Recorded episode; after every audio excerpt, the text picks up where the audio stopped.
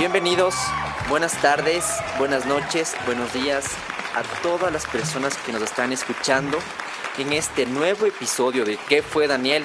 Les doy la cordial bienvenida a este nuevo episodio que tengo eh, una invitada internacional, una invitada, eh, invitada súper, súper, súper, súper eh, digna de mi admiración. Tiene varios negocios en curso. se ha codeado con grandes artistas famosos, según tengo entendido. Vive en Miami, si no estoy equivocado. Pero en realidad, eh, pasado en su bio, es una mujer extraordinaria, con un enganche, una lucha, ha tenido que vivir muchas cosas para estar donde está. Yo que para este día va a ser un gran, gran ejemplo para todos los que nos escuchen y quiero que aprendan mucho. Ella es eh, Erika Mejía. Bienvenida, Eri, a mi programa. ¿Qué fue, Daniel? Gracias por haber aceptado la invitación. Este es tu espacio y, gracias por compartir todo lo que tú tengas para nosotros. Bienvenida, Eri. Gracias. Bueno, gracias a ti por traerme este programa que de verdad que sé que es de mucha ayuda para muchos emprendedores también. Estamos día a día creciendo, conociendo, sabiendo y cada vez aprendiendo más uno del otro. Así que siempre, siempre, siempre aprendemos uno del otro. Sí, excelente. Sí, qué buena actitud. Se te nota que tienes una energía muy, muy, muy propositiva y eso me encanta. Por ahí, tú eres de nacionalidad, eh, si no me equivoco, ¿de Honduras? de Honduras, sí. Soy de San Pedro Sula. tú resides en Miami ahora, ¿no es cierto? Ahora vivo en Miami, sí, hace 14 años ya. ¿Qué pasó? ¿Qué pasó el, e, en ese momento, Eri? ¿Por qué tuviste que salir? ¿Por qué te nació el salir de ahí? Bueno, realmente para aquel entonces yo tenía 19 añitos, imagínate, era una, una bebé, como decimos. Estudiaba y trabajaba al mismo tiempo, ya estaba en la universidad, trabajaba y estudiaba para poderme dar mis estudios. Y mm, fue debido a un divorcio que hubo entre mi, mi mamá con mi padrastro, más que todo, porque la situación pues se puso muy mal. Nosotros crecimos realmente en un ambiente también muy empresarial. Eh, mi mamá con mi padrastro cuando tenía siete años de edad, cuando yo tenía siete años de edad, ellos montaron un negocio crearon un negocio, una compañía, una empresa de cable en Honduras. Era muy conocida a nivel nacional. En términos de 10 años fue el top número uno de las compañías en Honduras en aquel entonces. Em, y pues como niños nos tocaba que trabajar. O sea, nosotros éramos los que desde niños hacíamos, me recuerdo, los talonarios de recibo de los, eh, de los, de los clientes. De, nos tocaba hacer esos talonarios a mano em, y repartirlos cuando tocaba, cuando llegaba la fecha enero para los 12 meses la cobranza, ¿no? Entonces, prácticamente desde muy niña aprendí mucho la parte administrativa, se podría decir, de un negocio. A los 12 años yo ya estaba graduada de secretariado bilingüe, o sea, yo terminé sexto grado y mm, a los 14 años, perdón, ya estaba graduada, duré, son dos, tres años de carrera. Eh, fui secretaria antes de ser bachiller, o sea, imagínate. En tu país natal mismo, ¿no es cierto? Ahí. Sí, en Honduras. Todo lo que me cuentas es ahí. De Honduras, correcto.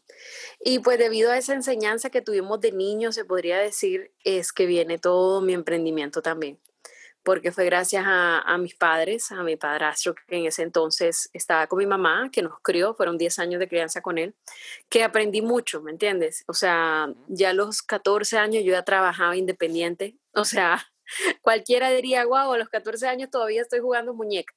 Bueno, en mi caso no. En mi caso, yo ya estaba viendo cómo hacía dinero. Bueno, realmente desde el kinder, si nos ponemos a hacer recuento y todo lo demás. Recuerdo que mi mamá siempre me decía, hija, tú siempre fuiste buena para los negocios.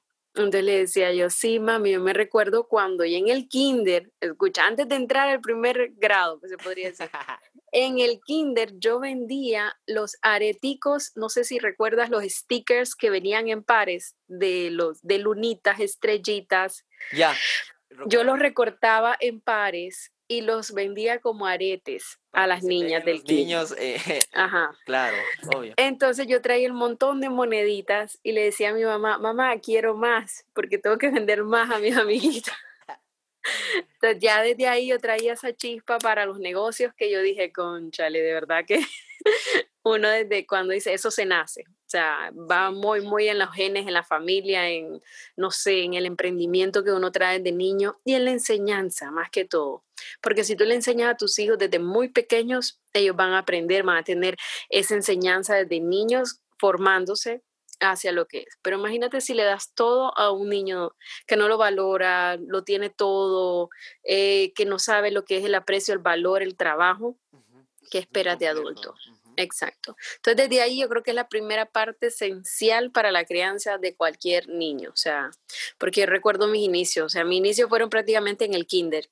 Luego de eso, bueno, eh, cuando estaba en lo que es la escuela, se podría decir, yo siempre andaba en una actividad, metida en lo que sea vendiendo, haciendo. Yo quería ser la reina de la escuela, yo quería ser la reina del grado, la presidenta del grado. Y para todo eso me tocaba que vender, como dicen, eh, vender bombones, chupetas, lo que sea para tener cero vergüenza. Cero vergüenza, así mismo. Y toca, toca que ser así, porque si no, imagínate, no nos desarrollamos, como dice, hacia lo que queremos. Y siempre me propuse cosas, metas yo decía, yo este año yo quiero ser la reina de la escuela, la reina del colegio, la reina no sé qué, y siempre andaba metida en algo. Y dicho y hecho, y así lograba con mis esfuerzos, con mis fines de semana que me ponía a vender de casa en casa, de puerta en puerta, con los compañeros, con eso recolectaba dinero. Y eso era realmente, como dicen, es escrutinio, ya ni sé cómo se dice la palabra, que hacían para el que más tuviera dinero, podía ser la reina de la escuela o la reina del ah, colegio. Entonces, eh, sí, eso, y entrábamos en competencia y yo vendía cosas, yo vendía, yo vendía comida, eh, siempre estaba en, en alguna actividad y siempre ganaba. O sea, yo siempre me lo proponía y decía, yo voy a ganar y yo voy a ganar. Y mira que para ese entonces mi padrastro, mi mamá, podían ellos decirme, ok, ¿qué quiere? ¿Quiere ser la reina? Ok, tome, aquí está y realmente nunca, ellos nunca me apoyaron. Había la posibilidad. Exacto, claro. exacto. Y ellos me decían, no, si usted quiere, usted misma se va a lograr su esfuerzo. Y así era, ese esfuerzo que día a día lo iba teniendo, que yo dije, wow, fue gracias a ellos y a esa enseñanza que me dieron pues de niña. Ahí fue cuando, bueno, a los 14 años yo ya graduada prácticamente, empecé también mi bachillerato, terminé, quería entrar a la universidad, eh, igual, seguía con mis actividades, siempre presidenta del colegio, presidenta del no sé qué, y siempre estaba como que en fila, ahí, como dice, como líder, adelante. Ah, y sí, gracias a Dios que, mm, que, todo eso me ayudó muchísimo. Fue cuando a los 17 años em, me, prácticamente en el último año de bachillerato, me sucedió algo que muchos, muchos dirán, wow, que de estar aquí arriba, o sea, de tener, imagínate, guardaespaldas, de tener carro propio, de tener la posibilidad económica, exacto, a los 17 años, en último año, en, en, primer año de bachillerato, yo iba como la niña rica del colegio. Eh, o sea, nosotros era, porque en Honduras la inseguridad es muy, muy difícil, ¿no? Mucha inseguridad. Entonces siempre andábamos que si guardaespaldas o algo, porque para donde fuera. Entonces a mí el primer año de bachillerato siempre llegaba al guardaespaldas, nos dejaba todo así como que el, el show. Entonces a nosotros nos decían los niños ricos, nos decían los hijos del cable, porque éramos los hijos del, del dueño del cable. Claro. Cuando al siguiente año, cero. O sea, mi padrastro y mi mamá se divorcian. Quedamos prácticamente en nada. Mi padrastro, em, pues bueno, muy mala eh, influencia, recomendaciones, no sé, prácticamente dejó a mi mamá, como dicen, en la calle. Eh, estaba en un pleito económico, eh, se oían muchos rumores de muerte, de amenaza, bueno, el desastre. Cuando ese año yo la pasé prácticamente mal, todo el último año de bachillerato ya de ser la niña rica de la escuela, ya yo era la normal, la que, oh, wow, se quedó sin plata. Oh, mira, ya no anda con guardaespaldas. Y las críticas y el año siguiente del colegio. Gracias a Dios, pues mi padrastro me terminó de pagar el último año de colegio, todo bien. Pero ya para llegar a la universidad, ya sí, ya yo tenía que trabajar y estudiar para darme mis estudios. Y ahí fue cuando, bueno, ese año, eh, el primer año de la universidad prácticamente eh, estaba como yo queriendo como que huir, salir. Yo dije, no, esto no me lo voy a aguantar más. Eh, muchas amistades, las críticas, la parte, eh, tú sabes, de que antes tenías, ahora no. Entonces fue un poquito duro también. Mi mamá se vino para Estados Unidos con mi hermano em, a estudiar los últimos años de, de escuela de él. no, mi hermano es menor, dos años menor. Entonces se vinieron para Tampa y ya prácticamente yo quedé sola en Honduras con mi abuelita, mi abuelita en su casa, yo prácticamente vivía sola.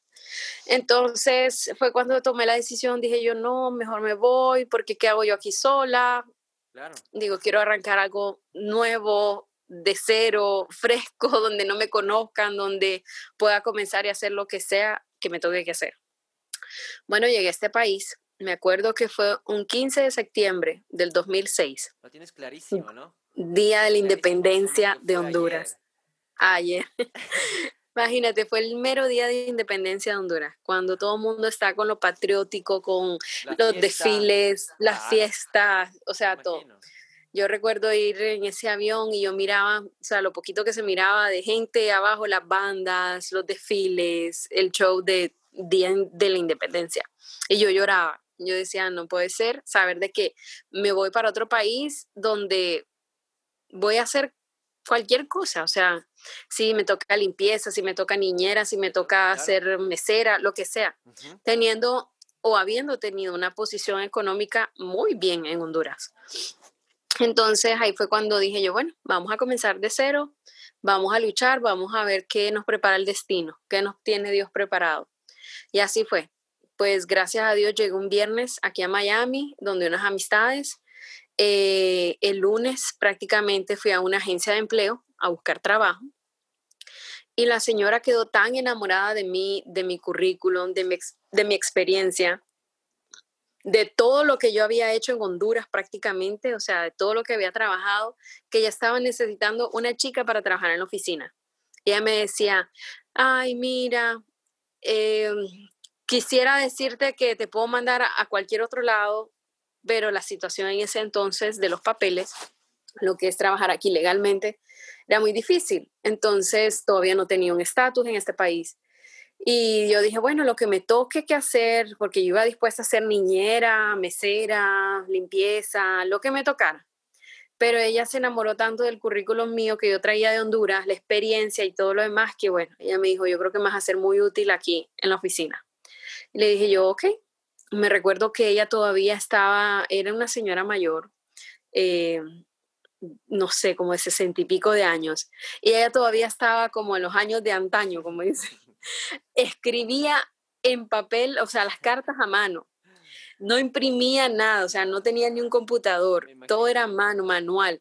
Entonces, claro, yo le dije muchas opciones a ella que podía sistematizar, que podía hacer esto, lo otro, o sea, y a ella le encantó tanto.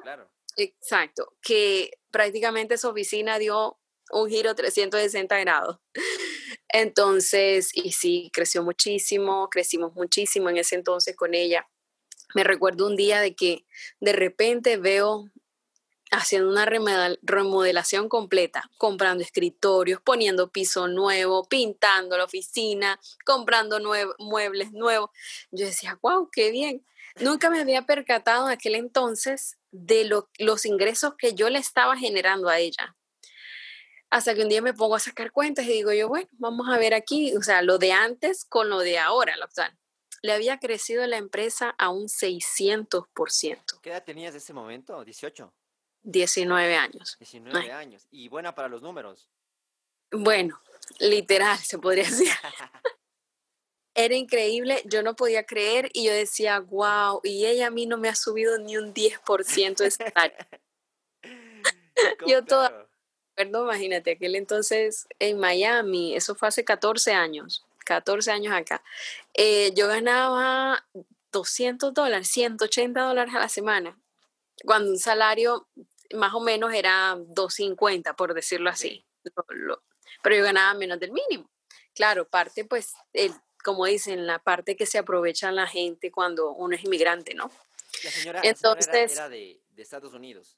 eh, sí, no, no, ella era latina. Eh, no, no voy a decir país porque entonces empiezan después a, a discriminar y a ah, decir, no, que eres no, está bien, está bien.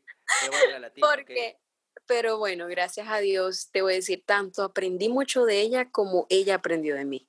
Tanto así que yo le enseñé hasta a manejar. Imagínate, yo no sabía manejar. Y yo le enseñé hasta a manejar carro. Eh, se compró su carro, o sea, imagínate qué tanto fue el crecimiento que hasta se compró su carro. O sea, sí, o sea, ella estaba, como dice, ella estaba luchando con el negocio, pero a la vez creció muchísimo el negocio con todo lo que hicimos. Eh, gracias a Dios yo tenía mucha efectividad con lo que era el reclutamiento del personal en una agencia de empleo. O sea, tenía muy buen ojo, como dicen, para enviar a las compañías la persona indicada para trabajar. Claro. Exacto. Y las compañías felices conmigo, o sea, todo mundo feliz con todo mundo. Bueno, pasó que, como dicen, todo no podía brillar y ser eh, de oro, hasta que un día, con la relación que yo estaba en ese momento, también ya llevaba dos años eh, ya aquí en Miami, había terminado yo la relación que tenía, un hondureño también. En aquel entonces, los dos jóvenes, adolescentes, locos, por decirlo así. Uno con aspiraciones, claro. Sí, entonces, yo siempre he sido una persona que a mí me ha gustado ver, por ejemplo, si estoy en una relación, ser visionarios para los dos, o sea, crecimiento. Mutuo. Crecimiento, junto, correcto, mutuo. Entonces, yo miraba que él, por ejemplo, yo tenía un ahorro en aquel entonces y yo miraba, él me decía, ah, le estaban planeando querer comprar una casa en Honduras.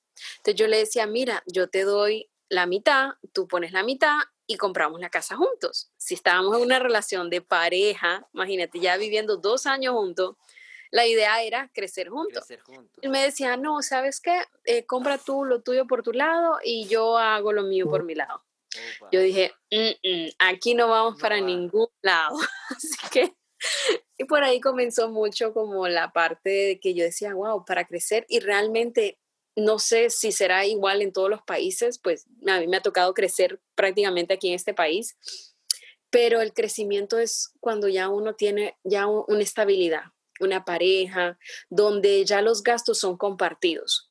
¿Por qué? Porque son dos ingresos de dos personas en un hogar. Entonces ya no es, por ejemplo, una persona soltera aquí en Estados Unidos es muy caro todo.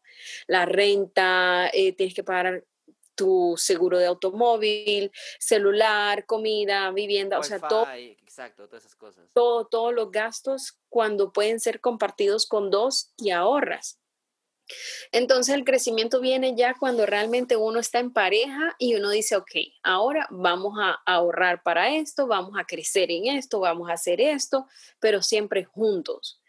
Y mm, tú vivías con este, con este chico, tú vivías, no vivías con tu familia, sino con, no, yo vivía con él, correcto. Y yo estaba en plan de crecimiento, yo decía, wow, yo tenía mis ahorritos. Mi primer carrito era un Honda Civic, creo que fue, o un Corolita, pero del 92, algo así. O sea, súper viejito, pero yo era feliz porque yo me lo había podido comprar yo sola. Correcto. Yo sola, yo decía, yo este carro me lo compré con mi esfuerzo, con mi sacrificio, con mis, mis, mis trabajos, o sea, con lo que yo he hecho. Y así fue. Y entonces es muy grato cuando uno puede obtener por ti mismo, ¿me entiendes? Tus cosas. O sea, le tomas ese valor, ese aprecio que uno dice, wow. Pues así fue. Después de que salí de, de esta compañía, fue gracias a que me separé de este muchacho, la señora lo quería muchísimo a él y tenía un amor que yo le decía, parece que usted fuera el novio de, ella, de él, porque imagínese, o sea, prácticamente ella me despidió por haberme yo dejado de él, o sea, algo como que absurdo. y, mm, y yo dije, nada, o sea, a seguir adelante, ¿qué me toca? O sea, me recuerdo que me fui a la casa donde una amiga, estuve como un mes, prácticamente durmiendo en su sofá, en la sala, por mientras yo me ubicaba en un cuartico, no sé, acá le llaman efficiency. Tu, mamá no estaba ahí con tu hermano? ¿O tú estabas en otro estado? Mi mamá, no, estábamos, ya estábamos en Miami, yo ya estaba en Miami, mi hermano se regresó para Honduras y después él se emigró para España porque él se le venció la visa. Entonces emigró para España y él comenzó siguió adelante, como dice. Eso fue al año de yo estar aquí en Miami, él emigró para España. Y mi mamá ya también estaba acá, ella pues en su vida también, en su hogar, tratando de hacer hogar. Yo no, no era para vivir con mi mamá, yo desde los 17 años que salí prácticamente, yo dije, ah, yo no, yo me voy sola, yo hago mis cosas sola y sigo para adelante. Claro, claro. Y así fue, o sea, te digo que después de, de estar en una oficina con uniforme, ejecutiva, tacón alto, bien presentable, pasé a hacer lo que sea. Y yo dije, lo que sea va a ser lo que me toque que hacer ya. Y fue en un restaurante. Comencé a trabajar en un restaurante como mesera y eso eran unos dolores de pies porque yo todo el día andaba en taconada y pasar a tenis o sea, pasar a ah, zapato bajito. pasar de los tacos a los.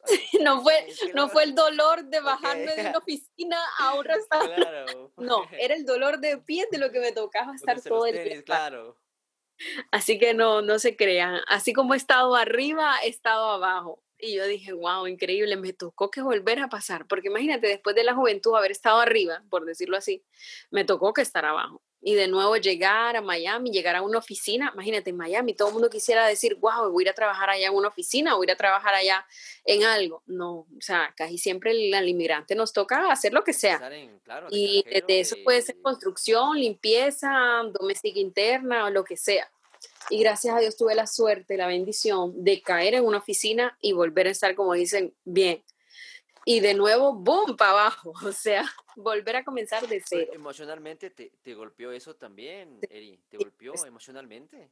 Todo, mira, yo creo que, y me ha tocado, o sea, altos y bajos, como dicen, estar, y siempre afecta, o sea, cualquier lo que es separación, todo lo que te desconcentre, que te quite la mente de donde tienes que estar realmente, eh, te afecta, o sea, te afecta una separación, un divorcio, eh, una relación, amistades, hasta amistades, cuando tú rompes una amistad con alguien que lo considerabas tan buen amigo o amiga y de repente te das cuenta de que no fue así, te desilusionas completamente y vuelves y te desestabilizas y todo eso te atrasa, ¿me entiendes? Pero te preguntaba esto porque justo tienes una actitud muy positiva ante las cosas. Siempre. que tú dejas como que fluya, como que ya, o sea, sucede, pero sí. Sí, sí mira que parte de eso, bueno, yo soy muy creyente, yo soy de, de que Dios existe, de que Dios primero, Dios adelante, siempre, siempre, siempre.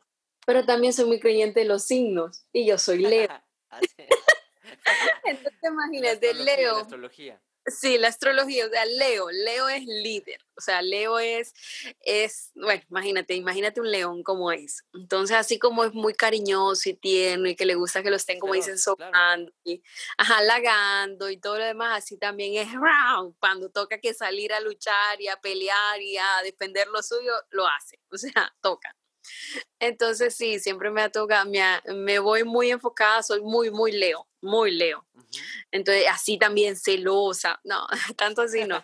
Pero con lo que es mío, a mí que nadie me lo quite, o sea, esto es mío, ok, listo, vamos a luchar por ello y a seguir adelante. Entonces, así fue, me conocí, trabajé un, ese tiempo en el restaurante y mm, ahí conocí a mi ex esposo actual.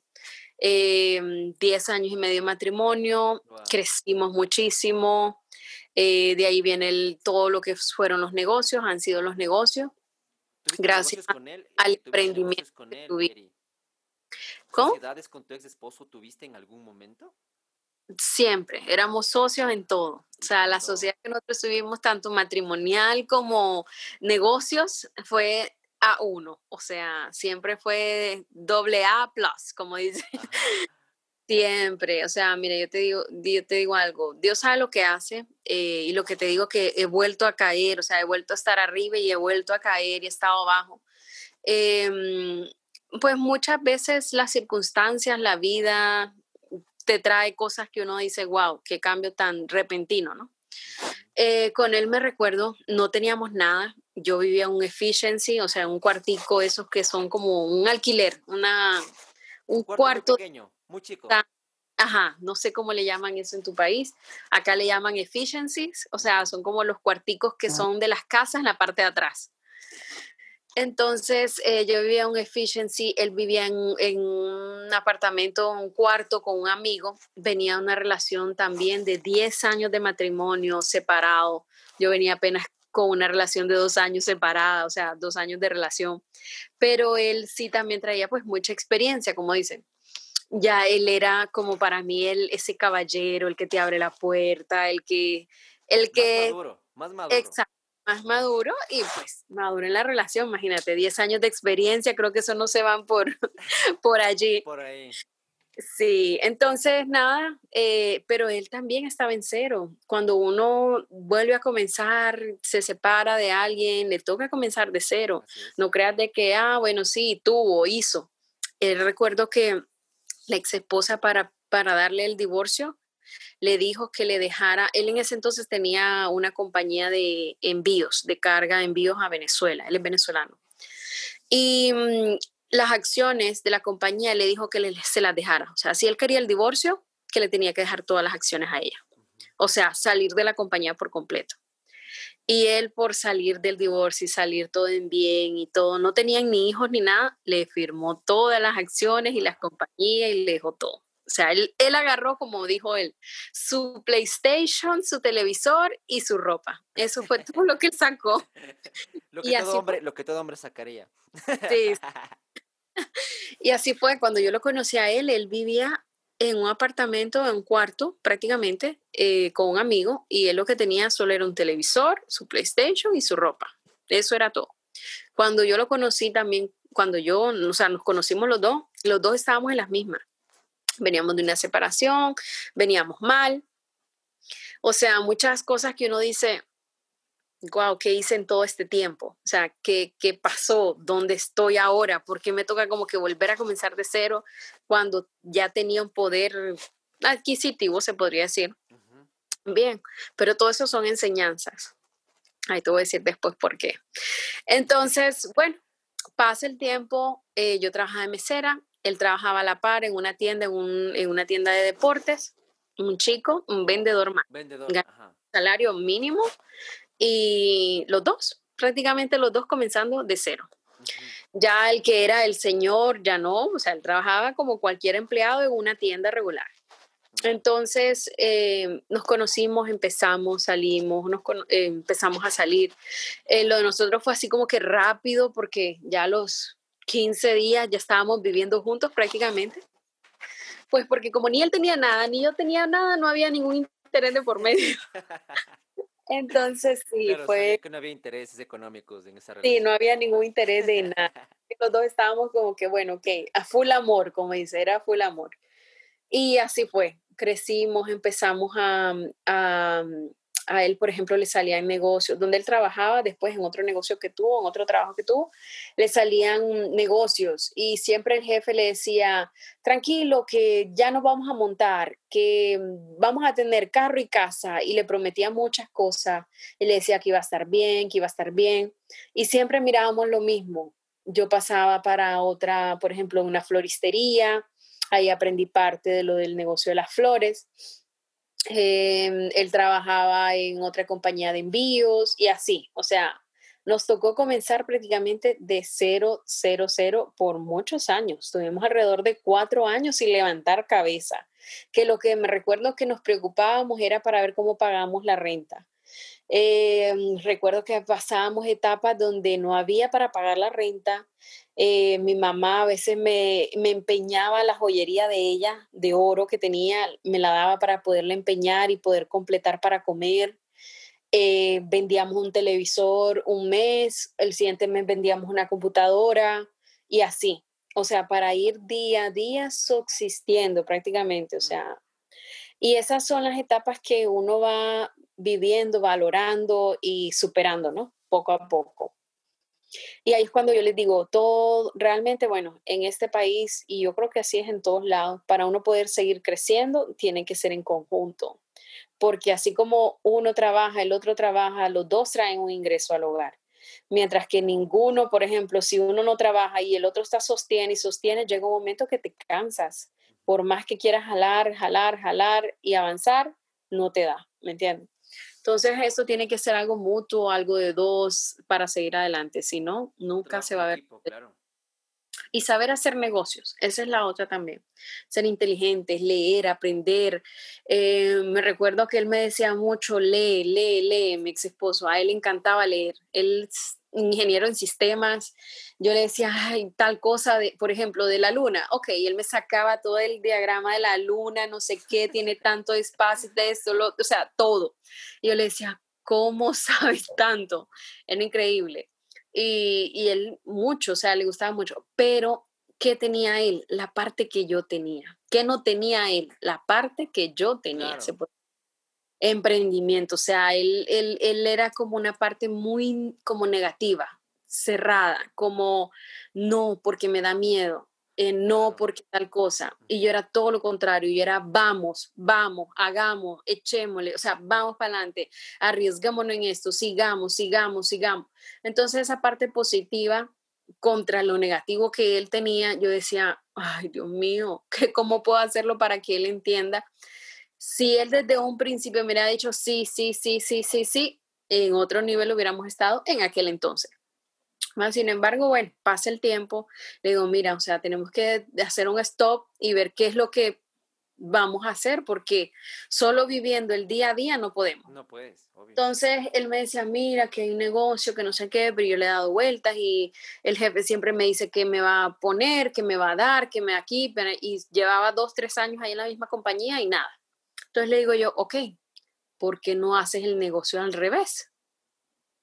Entonces me decía, ¿cómo así? Por ejemplo, él trabajaba en una compañía de envíos de maquinaria pesada para Venezuela equipos de, no sé, tractores, camiones grandes, correcto.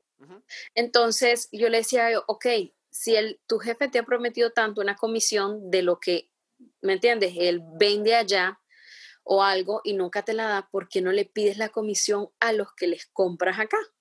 Por ejemplo, si yo te compro este camión o un lote de no sé qué, eh, ¿cuánto me das tú por conseguirte esa venta? ah, ahí va la forma de hacer negocio. Ahora era al revés la cosa. Y dicho y hecho, así fue. Fue cuando él como que empezó a hacer negocios por este lado, eh, le empezó a negociar con las compañías acá y claro, la compañía necesitaba hacer la venta. Entonces empezó a obtener el ingresos de la otra parte. No del jefe en sí, sino que de la otra parte.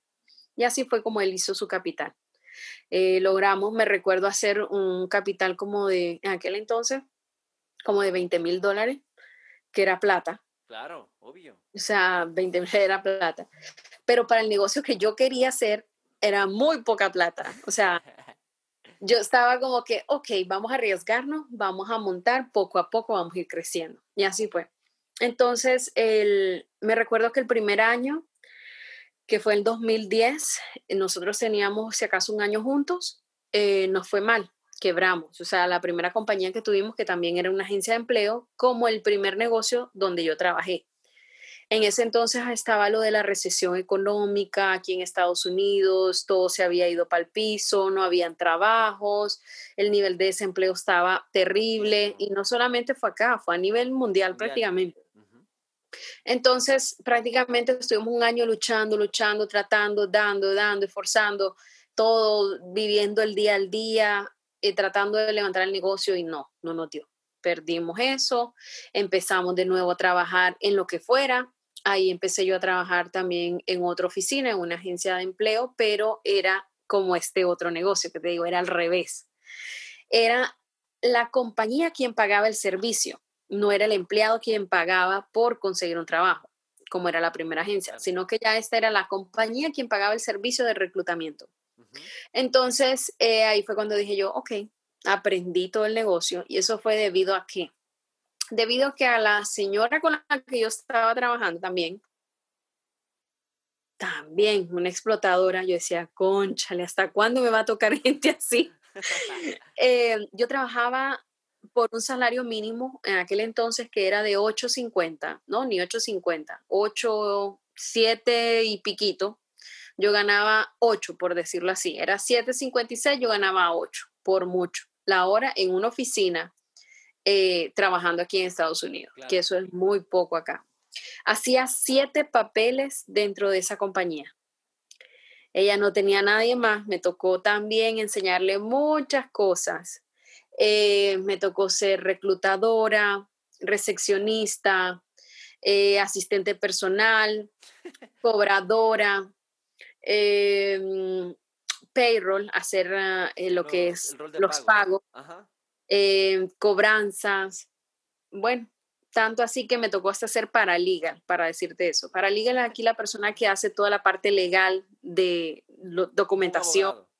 Como un abogado, exacto. a un nivel menos. Un paralegal, me tocó todo. Y al final del día, hacer limpieza. Entonces yo decía, wow, increíble, que yo no puedo creer de que esta señora, haciendo tanto dinero, no pueda poner una o dos personas más. ¿Me entiendes? No, todo ese dinero, o sea, era obvio, tú te dabas cuenta por todo lo que tú tenías el conocimiento ahí dentro. Exacto, entonces, nada, me tocaba a mí. Entonces dije yo, bueno, ok, no te voy a mentir, no duré ni tres meses dentro de esa compañía. Yo dije, no, aquí agarro porque me voy. Le inventé a ella, le dije que no, que me habían conseguido otro trabajo en otro lugar donde iba a ganar el doble. 16 dólares la hora, no le podía decir que no, o sea, yo sabía que ella no me iba a detener, pero ella estaba tan feliz conmigo por todo lo que yo hacía dentro de la compañía que para ella fue duro, o sea, volverse a quedar sin nadie, volver a enseñarle a alguien, ¿me entiendes? Por decirlo así. Claro, una persona de confianza. Exacto, full de confianza y yo dije, no, donde yo no le diga a ella algo más, o sea, que me voy para una compañía que sea súper bien pagado, no, no me deja ir. Y así fue, ella me rogó, me dijo que por favor, me llegó hasta alcanzar a pagar a 10 dólares la hora, imagínate, de 8 a 10. Yo le había dicho 16, o sea, era un rotundo. todo, todo al revés. Entonces, bueno, y así fue. Y yo me quedé sin trabajo. Yo me salí de allí donde ella sin trabajo, sin saber en lo que me iba a salir ni nada. Pero yo dije, esta explotación más no me la aguanto. Entonces, eh, ahí fue cuando le dije a, mi ex esposo, le digo yo, haz el negocio de esta forma. Y bueno, empecé a cotizar todo, a él le salían las comisiones, yo ya estaba viendo cómo iba a emprender, o sea, yo ya estaba en mi, en mi cabeza, ya estaba viendo qué emprendimiento iba a ser. Generar ingreso, claro. Exacto.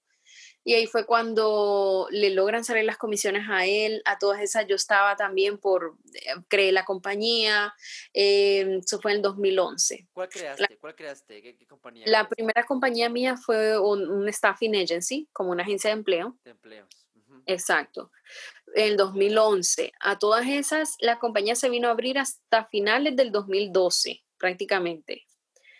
Em, y fue cuando yo dije, ok, ahora sí puedo comenzar em, a trabajar en lo que realmente pues ya yo sabía hacer. Empecé a negociar con unas compañías, eh, me daban la cartelera, o sea, lo, que era el reclutamiento, aparte de recursos humanos. Y en temporadas, acá en temporadas, por ejemplo, de flores, Valentine, Día de las Madres, entonces empecé con estas compañías a darles el conocimiento de que estaba haciendo lo del, staff, lo del staffing agency. Y ellos, como ya yo había trabajado con ellos, con la otra señora, sabían de mi, de mi capacidad de reclutamiento. Entonces ellos, wow, sí, mira, tú eres muy buena haciendo esto, eh, vamos a darte la oportunidad pero que eso era un voto de confianza también que tenía que tener la compañía con uno. ¿Por qué? Porque nosotros somos los responsables de pagarle a los empleados y luego a los 15 o 30 días la compañía nos paga a nosotros. Entonces prácticamente somos como un financiamiento para las compañías, aparte de hacerle el reclutamiento, aparte de hacerle todo lo que ellos necesitan para la parte humana, o sea, el recurso humano para las temporadas y todo eso. Pues recuerdo que yo tenía un payroll para 10 mil dólares, por decirlo así, semanal, porque ya los otros 10 mil se habían ido en rentas, en rentar la oficina, en mobiliario y en todo lo demás. Cuando yo dije, wow, tengo que, tengo que ver cómo puedo hacer un payroll con 10 mil dólares. Y así comencé. Empecé de a poquito, dos, tres empleados, cuatro empleados, cinco empleados, diez empleados, quince empleados, cuando en eso se me vino la temporada, que era enero. Ya el 15 de enero en adelante ya son full temporadas acá de Valentine y Madres, de Valentine para el Día de los Enamorados. Entonces son compañías de flores donde traen toda la flor de Colombia, Ecuador, pasan para acá para procesarla y tirar para otros estados, o sea, sacarla para otros estados, para los, los supermercados, las floristerías y todo lo demás. Entonces, una temporada de tres, cuatro semanas fuerte de gente que siempre se necesita. Y yo recuerdo que las compañías a mí me decían, Erika, ¿tú crees que puedas con, por ejemplo, 30 empleados? Y yo le decía, sí, claro, yo puedo con 30 empleados. Ok, mira, yo recuerdo que mi primer payroll así fuerte fue de, yo tenía, por decirlo así, 15 mil dólares para payroll y yo me aventé con 30 mil dólares en payroll. Y siempre mi ex esposo era, conchale, que no sé qué, cómo vamos a hacer, si no hay la plata, cómo vamos a pagar empleados. Yo le decía, tranquilo, déjame trabajar, porque yo estaba trabajando, ubicando gente y, y, a la vez a la siguiente semana tenía que pagarles. Entonces yo decía, tranquilo, yo voy a ver, voy a negociar con las mismas compañías, hacía, les daba un descuento, ellos me pagaban de adelantado y así. Iba un ciclo de eh, ubicando personal, recuperando la plata, pagando empleados. Y ese ciclo yo dije, wow, si voy bien así, bien, perfecto. Pero llegó un momento de que la compañía fue creciendo tanto, tanto, tanto, porque era demasiado buena en el reclutamiento. Por ejemplo, las compañías me pedían 50 empleados y yo llevaba 60. Entonces me decía, wow, sí, sí, mételo. Entonces siempre había gente de más trabajando que no estaba en presupuesto y que siempre había que pagarles y todo lo demás. Entonces el crecimiento se fue viendo súper. Los primeros tres años de la compañía crecimos muchísimo. Em, me recuerdo que, bueno, el jefe que nunca le quería, porque todas estas, en el primera dos años, los primeros dos años, mi ex esposo seguía trabajando con su antiguo jefe y yo trabajando en la compañía, levantando el negocio y haciéndolo crecer. Entonces, porque siempre teníamos como ese miedo de quedarnos sin un ingreso fijo dentro de la casa. Entonces, ahí fue cuando ya hubo un momento que yo le dije a él, creo que fue a los, como al año y medio, le dije yo ya, mira, vente para trabajar conmigo. O sea, yo necesito aquí que me ayudes. En vez de pagarle a alguien más, trabaja tú conmigo. Y ahí fue, ahí fue cuando empezó él a trabajar conmigo.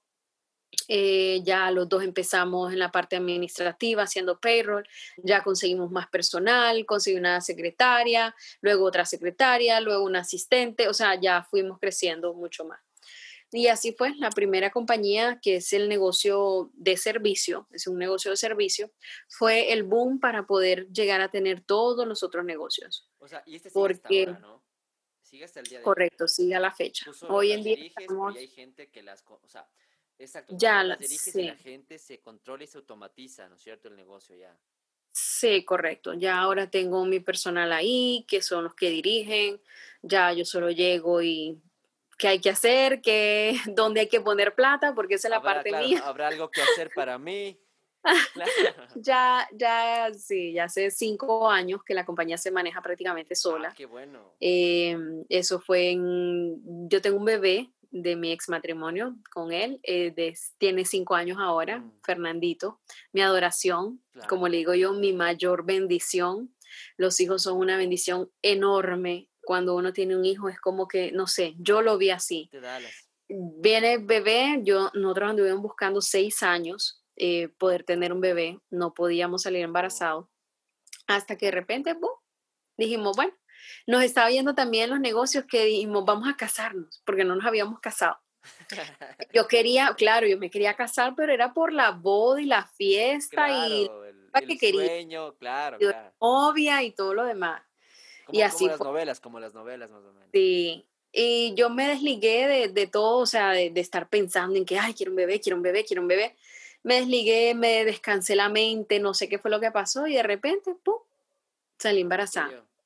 Y yo no sabía, yo duré dos meses y medio embarazada sin saberlo, porque como yo tenía un periodo muy irregular, entonces no me daba cuenta. Dos meses sin saber, y no, había, ni, no había pancita tampoco, nada. Nada, entonces yo sí, yo estaba con los preparativos de la boda y todo, yo sí notaba que me daba mucho sueño, eso es lo que a mí me dio demasiado sueño.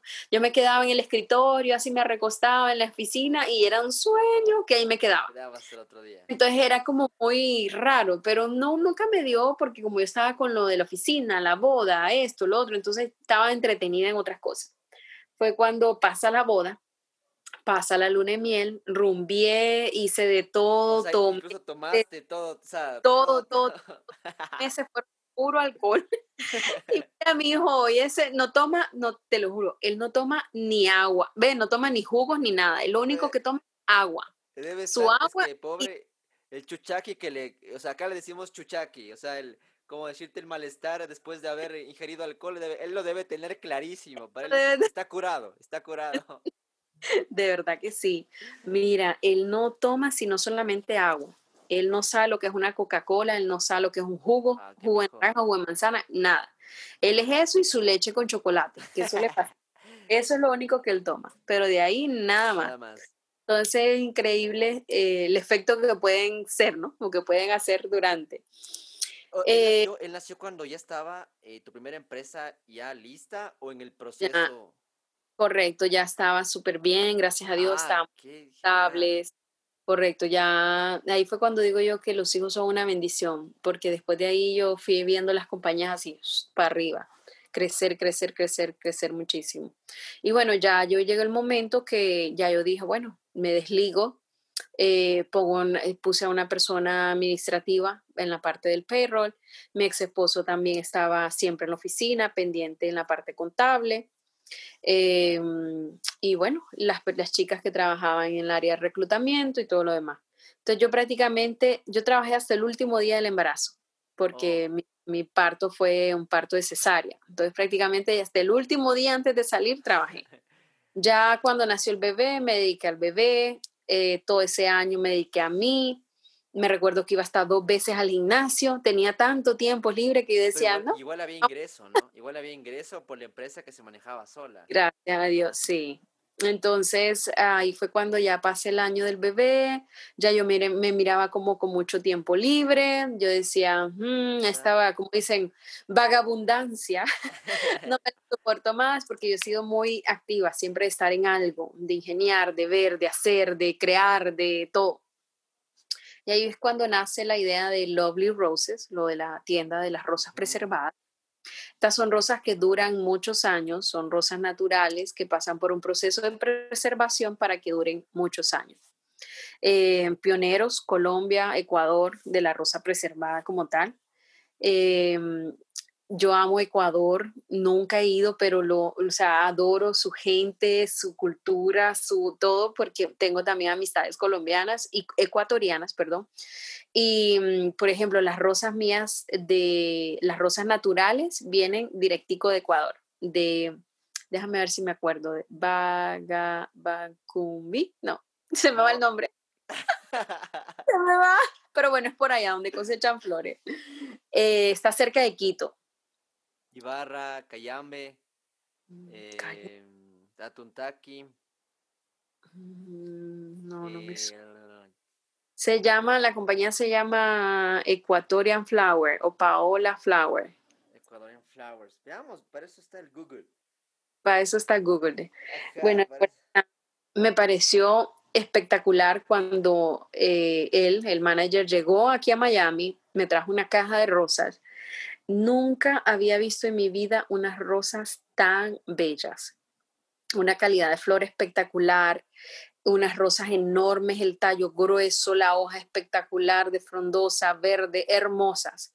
Yo dije, wow, increíble. Y ya yo vendí, o sea, ya en ese negocio, Eri, tú no sabías nada del tema, o sí, o ya tenías algún conocimiento. Durante el tiempo que me tocó, como dicen, que andar de un lado a otro de trabajando, trabajé en una floristería eh, que comencé a trabajar en la parte administrativa, en el área de, mm, meter los artículos en la página web. Y luego de eso se acabó el trabajo y lógico, o sea, venía como dice la temporada que era la de Valentine y la de Madres y trabajé tres meses con ellos en el área de, de todo, o sea, recoger escombros, o sea, recoger la basura, de, eh, de agua, armar flores, hacer arreglos florales, eventos de bodas. Entonces ahí prácticamente aprendí también mucho relacionado a todo lo que era el, movimiento de la floristería. Pero había algo curioso, ¿no? Que yo decía que bello a mí, mira, las flores a mí es un desestrés, o sea, es como una terapia. Ya realmente, como les digo yo siempre, Lovely Roses para mí ya es una pasión. Es como ya no hobby, ¿no? es, exacto, ya es mi hobby. Te libera de... De estrés, tiene mucho estrés, porque siempre uno está viendo, creando, haciendo, viendo cómo van las ventas, qué podemos innovar, qué podemos hacer, esto, lo otro, para poder seguir avanzando. Pero sí, yo me recuerdo que cuando estaba en la oficina, en la agencia de empleo mía, eh, a mí me, como trabajábamos con flores, con compañías de flores, de repente me regalaban rosas y yo me ponía a hacer arreglos para la oficina, me ponía a decorar ponía a hacer arreglos, diseñaba, hacía, y todo el mundo, wow, qué lindos, mira, qué bellos, ¿por qué no los vendes? ¿Por qué no los vendes? ¿Por qué no los vendes? O tal cosa, o me salía alguien, una amiga que necesitaba un arreglo y venía yo y lo hacía. Entonces ya yo empezaba a tener ingresos, aún estando en la oficina, dentro de la oficina, empezar a tener ingresos con lo de las flores como florista, como tal. Entonces yo decía, wow, puedo hacerlo. ¿Por qué no? Es algo que conozco, es un negocio que lo sé hacer. Claro. Porque antes de Lovely Roses estaba el otro negocio que yo tenía en mente, que era un beauty salón, un salón de belleza. Pero ¿qué pasó? Me detuvo el hecho de que yo no sabía hacer nada de belleza. O sea, yo quería ir porque siempre en, mí me ha gastado pues mucho dinero en eso. manicure, pedicure, eh, pestañas, extensiones, pelo. Tabacundo. tabacundo puede ser, Eri. ¿Dónde? Tabacundo. Tabacundo, ya, sí, ya. Estaba googleándolo justo ahorita y quería que no se me vaya la idea. Sí, sí. Súper cerca de acá, es por el, aeropuerto de acá de Ecuador. Sí, sí, sí. De aquí, sí. perdón. Súper, súper, una flor espectacular. Ellos son a uno en flor. De verdad que tienen una finca hermosa también y trabajan mucho para eh, Europa. Sí. Por lo que he entendido. Se exportan flor para allá. que acá sabemos de ese potencial, pero como la gente de Ecuador como no lo, no lo, no lo toma muy a, como que de mucha fortaleza, ¿me entiendes? Acá, para el ecuatoriano, lo que más exporta es el banano. Cuando las flores también son un tema muy, muy, importante, ¿no? Pero es mentira. En Honduras también existe mucho lo del banano. Chiquita banana, no sé si lo has escuchado, también muy exportador de banano allá. Café, igual en Honduras. Em, pues entonces, bueno, en ese tiempo de la floristería, para seguirte el cuento, yo notaba, yo decía, qué lindas las flores, hermosas, eh, un diseño que es una, un, arreglo, podían gastar hasta 500 dólares en un arreglo que te va a durar 7 días, máximo 10 días, si lo estás, como dicen, regando y echando agüita. Yo decía, qué bello, qué hermoso, pero qué poquito tiempo de duración. Ajá, entonces ahí fue cuando vino una de las compañías con las que trabajamos en Flores. Me, durante su el proceso de crecimiento de la agencia de empleo, del Staffing Agency, eh, me dijo, mira, Erika, te regalo esta rosa, es algo nuevo, innovador, está llegando al mercado, es una flor que te va a durar muchos años. te va a durar un año, me dijo él. Y le dije yo, ¿qué? ¿Y esto qué es? Plástico. ¿Son rosas de plástico o algo? Me dijo, no, son rosas preservadas, son rosas que pasan por un proceso de preservación para que dure muchos años. Me dijo, prueba, ya vas a ver, te va a durar mucho tiempo. Bueno, así fue. Pasó un mes, dos meses, tres meses, cinco meses un año, exacto, intacta la flor. Bueno, tanto así que yo me aburría de tenerlas de la oficina, las pasaba para la casa, de la casa a veces las amigas me la pedían prestada para algún evento, iban las flores de un lado para otro. Duró, yo la tuve esas flores en prueba tres años. Y ahí fue cuando dije, ok, estamos listos. Ahí fue cuando, después de estar con el bebé, que pasé un año, tenía tanto tiempo libre que yo dije, ok, si tanto me gusta el negocio de las flores, me desestresa, me, me, es para mí como una terapia, decirlo así, del estrés que llevaba en unas temporadas ahí con la agencia. Entonces digo yo, ¿por qué no crear un negocio de esto? Mira, ahí fue cuando empecé a hacer un estudio de mercado aquí en Miami. En Miami no existía una floristería que fuera de rosas preservadas solamente. O sea, había lo tradicional, una floristería donde tú llegabas y estaban los cubos con agua, con hielo, ve, con flores y los cuartos fríos, o sea, que tenían su florecita ya hecha, una floristería tradicional. Entonces, eh, yo decía, wow, increíble, o sea, crear un concepto, yo siempre he sido como muy de buen gusto, o sea, a mí me gustan las cosas bien, que se vean lujosas, que se vean estéticamente bonitas. Exacto, de vestirse bien, de andar bien arreglado, como dicen, de punta en blanco. Entonces yo dije, wow, sería bonito encontrar un lugar donde te sientas como, por ejemplo, entrar a una tienda Gucci o a una tienda Dior, que sientas esa elegancia, ese glamour, que vas a entrar a comprar algo que te gusta, en este caso pues las flores, y que te duran mucho tiempo. Y así fue, empecé a crear, a hacer eh, los diseños de cajas, a hacer eh, los diseños que iba a manejar de flores, em, las medidas, todo. Ese proyecto a mí me llevó seis meses entre cajas, diseño, estudio de mercado y todo lo demás. El, diseño de flores es ah, diseñar como un diseñador de interiores. Ah, eso es un diseño. Exacto, o sea, mides. La decoración y, todo ese tema. Exacto. Em, bueno, la persona de diseño interior, los colores, combinaciones, qué te va bien con esto, qué no, qué sí. Y más que todo es al gusto, pues en este caso era mucho al gusto mío. Entonces, claro, la gente miraba y decía, wow, qué lindo, wow, cómo lo haces, qué lindo, qué lindo. Y ese boca a boca, esa buena referencia, el que te dura mucho tiempo, las rosas, esto y lo otro, fue que mi negocio fue creciendo. No habíamos abierto ni la tienda, recuerdo la tienda principal, o sea, el negocio como tal. Yo empecé a poner cosas online, a abrir una tienda online, a crear la página, a crear toda la parte de la estructura. Eh, yo estaba esperando todo lo que era ¿Perdón? ¿Tú misma creaste la página online o...? Em, para ese entonces mi ex esposo, como te digo, ah, él era, sistemas. Sí, él me ayudó muchísimo con toda esa parte. Mientras que yo creaba, hacía una cosa, él hacía otra, por decirlo, por detrás. él siempre me dijo, yo siempre voy a estar backstage, siempre voy a estar detrás de cámara. él nunca salió conmigo, no le gustaba las cámaras, no le gustaban las entrevistas, no le gustaba hablar, no le gustaba nada. Yo le decía, conchale, sal, porque mucho de esto nos decían eh, en la entrevista, ¿no? Nos decían cómo lo hiciste, cómo lo creaste, cómo, y todo esto era algo de los dos, o sea, yo siempre decía mi matrimonio, mi ex esposo, o sea, bueno, en este caso, pues mi ex mi esposo, claro, la obvio. mía, o sea, en todo, y él no, él no quería salir, él no, entonces siempre como que esa parte allí, yo como que, ay, mira, yo por ejemplo me invitaban a eventos, buenos aquí en Miami, que nos podíamos encontrar con artistas, que nos podíamos encontrar con gente de celebridades. Y yo siempre le decía, vamos, vamos, vamos, vamos, porque todo eso son relaciones. O sea, uno va, conoce, eh, te das a conocer, eh, pasa una pasar la voz y la voz y la voz. Y Exacto. Total. Entonces él siempre, no, ve tú, ve tú, ve tú, ve tú, ve tú, ve tú, ve tú, ve tú, ve tú, ve tú, ve tú, tanto así que yo todo el tiempo andaba sola. Entonces, es como le decía yo, mira, o sea, si no me acompañas y no vas tú conmigo y nada, para todo el mundo yo estoy sola. Entonces es mucho más fácil, como dicen, caer en la tentación. El, el, no poder compartir como pareja, como, como relación, ¿no? Más el éxito cuando se ha creado y se ha hecho ver. Yo le decía a yo, vamos, vamos, vamos, vamos. Y él, no, no, no. o sea, y ok, bueno, te quedas y yo iba siempre, o sea, siempre andaba o con una amiga o sola en algún evento. Entonces, bueno, nada, pasó el tiempo. Eh, Lovely Rose, me recuerdo que el primer año, el primer año de, eso fue diciembre, abrí la tienda del 2017.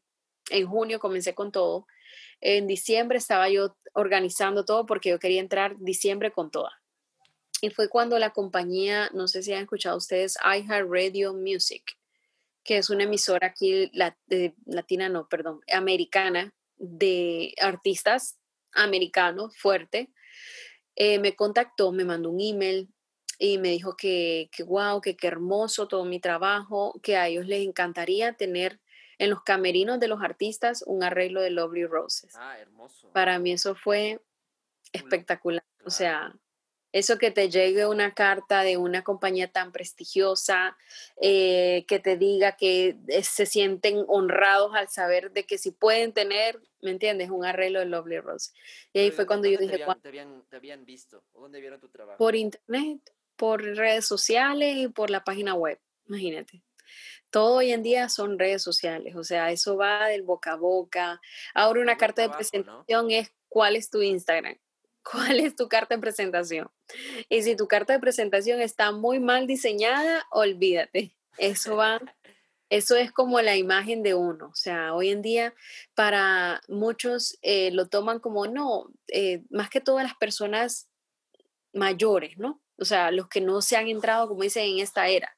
Pero eso es muy importante. Una buena carta de presentación es tu página web, tu Instagram, porque si tienes allí, por ejemplo, hay mucha gente que confunde lo personal con lo de negocio. Entonces, en tu página personal metes de negocio, venta de esto, venta de lo otro, pones una foto aquí, una foto allá. Y cuando vienes a ver es un despelote de vida sociable con una rumba, una fiesta, con el, la siguiente pose es una vendiendo algo y haciendo algo. Eso es un grave error que cometen. ¿Por qué? Porque la carta de presentación de uno, tú tienes que dividir, o sea, tienes que tener tu parte profesional y tu parte personal. Porque si eres muy sociable y todo, o sea, es lo sociable tuyo personal va de tu lado, de tu página personal. Lo que es de tu negocio es tu negocio, tu carta de presentación, tus productos, lo que pones, los descuentos, las, eh, por ejemplo, los artistas, si haces algo con artistas, con medios, con lo que hagas. Entonces, eso para que aprendan también esa parte es muy, muy importante. Porque imagínate si tienes una carta de presentación fea, por decirlo así, o descontrolada, va a decir, pero ¿qué seriedad hay en esto? ¿Me entiendes? ¿Dónde está? No hay confianza, correcto. Entonces, eso va muy de la mano. Les recomiendo siempre, si ustedes no tienen conocimiento, hoy en día hay muchos tutoriales en YouTube aprende, ah, lee, aprende, aprende, aprende, lee, lee, o sea, ve tutoriales y todo. O contrata a alguien si tienes el poder que lo pueda trabajar. ¿Trabajaste con algún tipo de agencia de publicidad o algo para tu, Al principio lo hacía eh, mi ex esposo y la parte yo. Pero luego de eso ya llega un momento que se satura todo, que los negocios van creciendo, que tienes que poner importancia también en otras cosas y eh, metí agencias para hacer lo que es la parte de, redes sociales y parte em, de lo que es medios, ¿no? Ya hoy en día todavía yo administro lo que son los posts de Lovely Roses. O sea, cada post que tú ves, cada foto que tú ves allí es porque yo la subo. O sea, yo personalmente, mis letras, mi hashtag, mi todo, yo. O sea, todavía. Eh, la parte a mí que me hace más que todo son como la parte de historias, que son videitos o fotos o historias, y parte que salgo a veces hablando. Pero de ahí todo lo demás soy yo, en, o sea, en cuanto a los fit, ¿no? el fit, o sea, la parte de, de, ¿cómo se podría decir? De imagen del Instagram en Lovely Roses US, para los que no nos siguen, es Lovely Roses US. US. Em, esa parte soy yo, la imagen del, del, Instagram. Y el mío personal, que también pueden seguirme, es Erika Mejía, Erika con K, Erika Mejía oficial, guion bajo oficial, Erika Mejía, guion bajo oficial. Y bueno, ahí es mi página personal, ahí pueden encontrar todas mis otras cuentas de los otros negocios que tengo también en la biografía. Entonces ahí van viendo poco a poco. Y bueno, de ahí nace todo lo que son lo de las eh, celebridades, todo lo que hemos hecho con artistas. Eh, me recuerdo que cuando iHeart Radio Music nos contrató para hacer esa de los camerinos, eran 11 artistas grandes. Dentro de ellos, eh, Camila Cabello, Liam Payne, Demi Lovato, 50 Harmony, em, Sí, o sea, artistas que yo decía, increíble, cómo yo en la vida pensaba llegar con ellos, nunca, o sea. Solo con el boca a boca, ¿no es cierto? O sea, solo eh, pasando la voz y pasando la voz y pasando la voz. Y, mm, y bueno, nada, fue cuando Demi Lovato, imagínate, eso fue en diciembre del 2017. Yo iba a abrir, por decirlo, como el 20 de diciembre la tienda me tocó que así como estaba la tienda, al siguiente día me tocó que abrir porque yo tenía una fila de gente al día siguiente después de haber hecho eso. Porque Demi Lovato nos mencionó, nos dio las gracias en redes sociales y Lovely Roses, thank you Lovely Roses y eso fue el boom. O sea, fue increíble, todo el mundo quería saber de las rosas, todo el mundo quería saber la caja que se le había hecho a Demi Lovato, las fotos, a mí me escribían los fans eh, de Camila Cabello, de Liam Pay, todos los fans de todos los artistas me escribían dónde están las fotos, queremos repostear, queremos hacer, queremos ver, entonces eso fue un giro que le dio a Lovely Roses inmenso. Ahí empezaron los medios, los medios latinos, wow, eh, Demi Lovato, cómo lo hiciste, qué le hiciste, cómo fue, o sea, todo la noticia de cómo llegamos a estos grandes, a esta grande celebridad. ¿Tú hablabas con sus managers o sus uh, equipos de producción o, o tú hablabas directamente con el artista de alguna manera? Em, casi siempre con ellos mm, no es directamente con el artista, casi siempre hay una persona detrás de, o sea, no son ellos los que, oh, mira, estoy pidiendo unas flores para enviarles un anito, no. Más sin embargo, me han salido uno que otro artista así.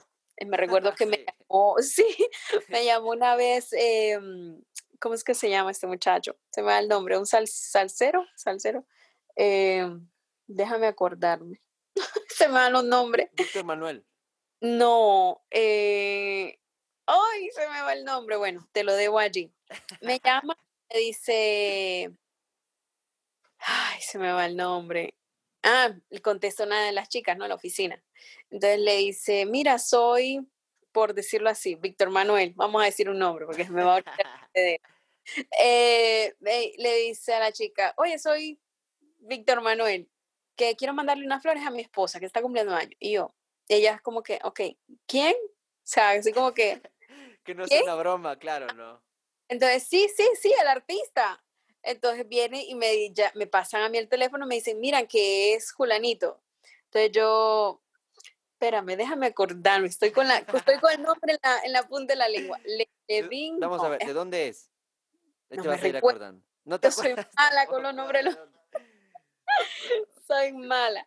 Aquí, Entonces aquí perdiste tres followers por el nombre del artista. Sí, imagínate, los fans, ¿cómo quisieran saber? Eh, es alguien muy conocido de, de, música de salsa, creo que es. Vamos a ver. Eh, ay, se me va, qué pena. No, dale, dale, hay tiempo. Sí tenemos bueno, tiempo. Sí, es que fue hace tanto tiempo ya que ni me recuerdo. Entonces viene y me dice, eh, soy Julanito de tal. Y yo, ok, que, que, o sea, como que quién habla, ¿no? Sí. No, que mira, que soy yo el artista. Y yo, ah, ¿cómo estás? Mucho gusto, que no sé qué. Bien, bien, mira, que quiero mandarle unas flores a mi esposa que está cumpliendo años, que no sé qué. Y yo, ok, le tomamos el pedido y todo.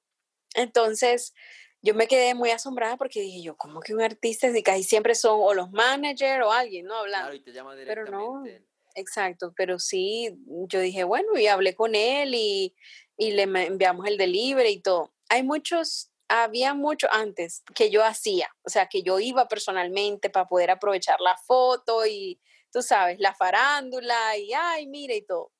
Y, pero ya ahora en día, pues te digo la verdad, ya, pues, imagínate, ahorita le mandamos un detalle que le mandó Clarisa Molina, Raúl de Molina, del show del gordo y la flaca.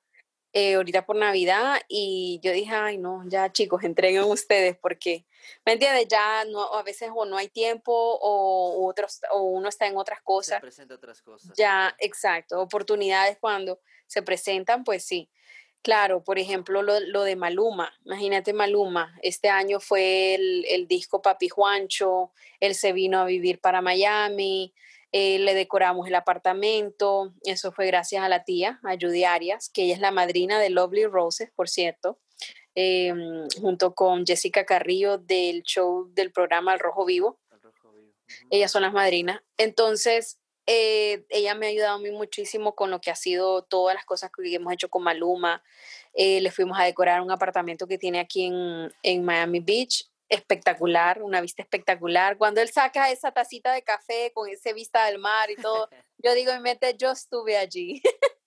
yo vi el apartamento, yo puedo disfrutar yo de puse la primera flor en ese apartamento. Sí, así mismo. Y yo digo, bueno, qué dicha, qué suerte, qué bendición, qué, bendición. ¿me entiendes? O sea, saber de que hemos trabajado con figuras tan grandes.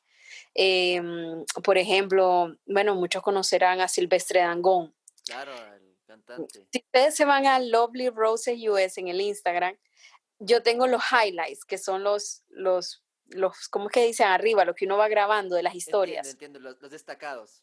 Los destacados, correcto. Ahí está todo lo de los artistas. O sea, yo cada vez que subo algo con un artista o algo que estamos haciendo con un artista, está allí, grabado por nombre. Espectacular. Entonces, claro, yo aprovecho y monto, subo o lo, lo dejo guardado ahí en los destacados para que la gente pueda ver lo que hemos Claro, aparte eso te da, te da respaldo de marca, ¿no? O sea, la gente sabe que eres seria, o sea, que estás trabajando con gente seria. Con gente seria, exacto. Entonces, siempre trato de guardar esa historia, ¿no? Y bueno, a medida de eso sale prensa también, medios. Me recuerdo que yo un tiempo que, bueno, lo del, yo, o sea, tuve una persona que me llevaba el PR, lo que era la prensa, medio. Sí, sí, las relaciones públicas. Las relaciones públicas. Que llegó un tiempo que yo decía, wow, ya, como que ya mucho, ¿no? Mucho de, de, y llegué a ver un día, me puse en Google para ver qué había de mí, o sea, como que de Erika Mejía, y puse en Google, puse Erika Mejía, Lovely Roses y hay más de 300 mil artículos, entrevistas, eh, de todo, de todo lo que nos han hecho en prensa, en revistas, en, en tantas cosas que yo dije, wow, increíble. O sea, llega uno un momento que dice, no me lo puedo creer. O sea, es tanto que a veces uno dice, es imposible, pero sí es posible. Se vale soñar, soñar en grande, los sueños sí se cumplen. Eh, son cosas que a veces la gente dice, ¿cómo lo has logrado? ¿O qué has hecho? Porque a mí, yo recuerdo que hubo un tiempo que a mí me decían, hmm, ¿no será que tú estás haciendo algo oscuro por allí? Y yo, Eres narco. ¿No será que, que, trabajas con, con, Dios, narcos? Quieran el esfuerzo, el sacrificio, todo lo que me ha tocado a mí que regalar, porque también para llegarle a estos artistas no es que ellos pagan. Mucho de esto toca que hacer, como dicen, intercambios, publicidad, ok, me das tu foto, me das cómo utilizar tu nombre o algo, o la reseña de algo para yo poderte regalar o dar. Ah, Artistas que a mí me han llamado y me han dicho, mira, ¿quieres hacer el intercambio? No sé qué. Llámese ahorita, el año pasado creo que fue, em, los 50 años de Mark Anthony para los 50 años de Mark Anthony, a mí me llamaron y me dijeron, Erika, mira que vamos a hacer esto, lo otro, ta, ta, ta, ta, ta, ta, compañía tal, Julanita, Julanita, Julanita, todo el mundo está dando esto, está dando lo otro, ta, ta. Y yo decía, espérate, alto. O sea, también llega a un nivel que ya uno ya sabe, ya se las huele, como dicen, ya uno ya tiene la experiencia y todo lo demás que uno dice, no. El instinto, el instinto, eh, claro. Yo te voy a decir algo ok, podrá ser Mark Anthony. Mark Anthony tiene mucha plata para él mismo pagar y hacer su fiesta. Resulta que eso fue que la manager de Mark Anthony contrató a una persona, una planner, una eh, que hace eventos y todo. Y la plan, por decir, Mark Anthony o la planner le pagó a esta persona por hacer el evento. Ok, ese evento te va a costar. claro. Exacto, 50 mil dólares, 100 mil dólares tal cosa.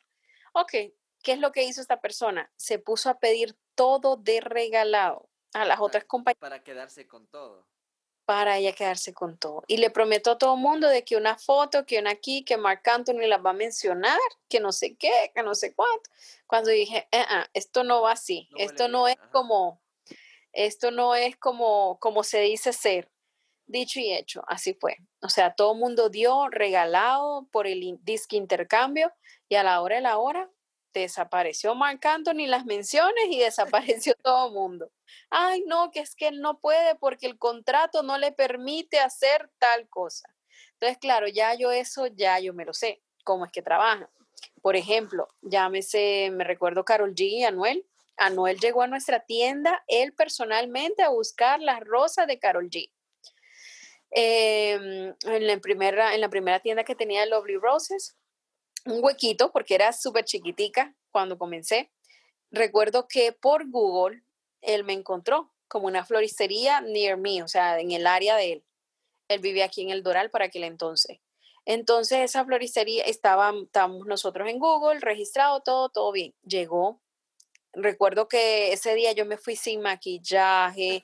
Yo dije, no, yo voy a estar detrás, hoy me dedico a estar, como dicen, backstage, detrás del telón. Entonces, eh, sale uno de los chicos, ah, sale una de las chicas y claro, sabes, Anuel tiene un aspecto de que cualquiera dice, me va a saltar. o sea, aquí quedé, más aquí en Estados Unidos, que aquí no es que se suele ver tanto eso, ¿no? Y claro, fue como raro porque, ajá, el gangue, como el ganguero, pero con las cadenas así enormes de oro y todo. Entonces yo decía, de, entró la chica y me dice, ay, Erika, Erika, sal tú, porque es que eh, se ve un hombre muy raro. Entonces yo como que, qué raro, me quedé así como que extraña. Mando a uno de los chicos, al, al chico que se encargaba de los delibres y todo lo demás, le digo, sal tú para ver qué, qué quiere el cliente. Entonces, cuando él se abre la cortina y sale, ahí mismo se regresa y me dice, es Anuel. Y le digo yo, ¿quién? Anuel. no sabía quién era. Anuel. yo ni por ser. Él acababa de salir de la cárcel, eso fue hace dos años, en agosto, eso fue en septiembre 6, septiembre 8, por ahí. Entonces él acababa de salir de la cárcel, estaba reciente, acaban de sacar el video de, no, de secreto no, el de, ¿cuál es? El primero que ellos sacaron, Anuel y Carol G. Em, culpable. Ya. Exacto. Entonces viene y llega él muy, tú sabes, como, wow, que quiero hacer una sorpresa a una chica, no sé qué, ya yo a todas esas yo maquillándome rapidito y yo decía, Dios mío, quiero verlo porque en ese entonces cuando yo veo el Instagram de él tenía 6 millones de seguidores, imagínate, a lo que tiene ahora.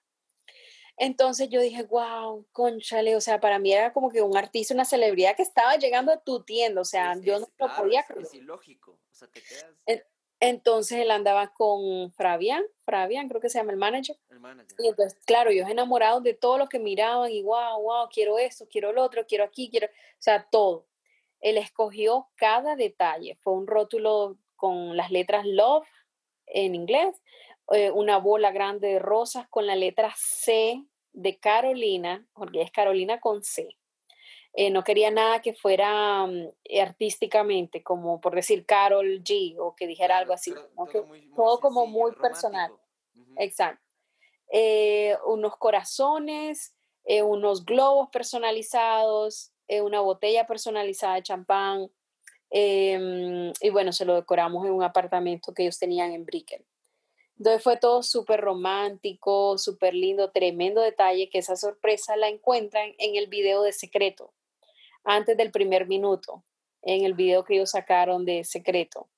Sale ahí la sorpresa cuando Carol abre la puerta y se encuentra con unas rosas y unos globos. Exacto. Y ese video lo sacaron en enero, en enero, enero 20 algo creo que fue.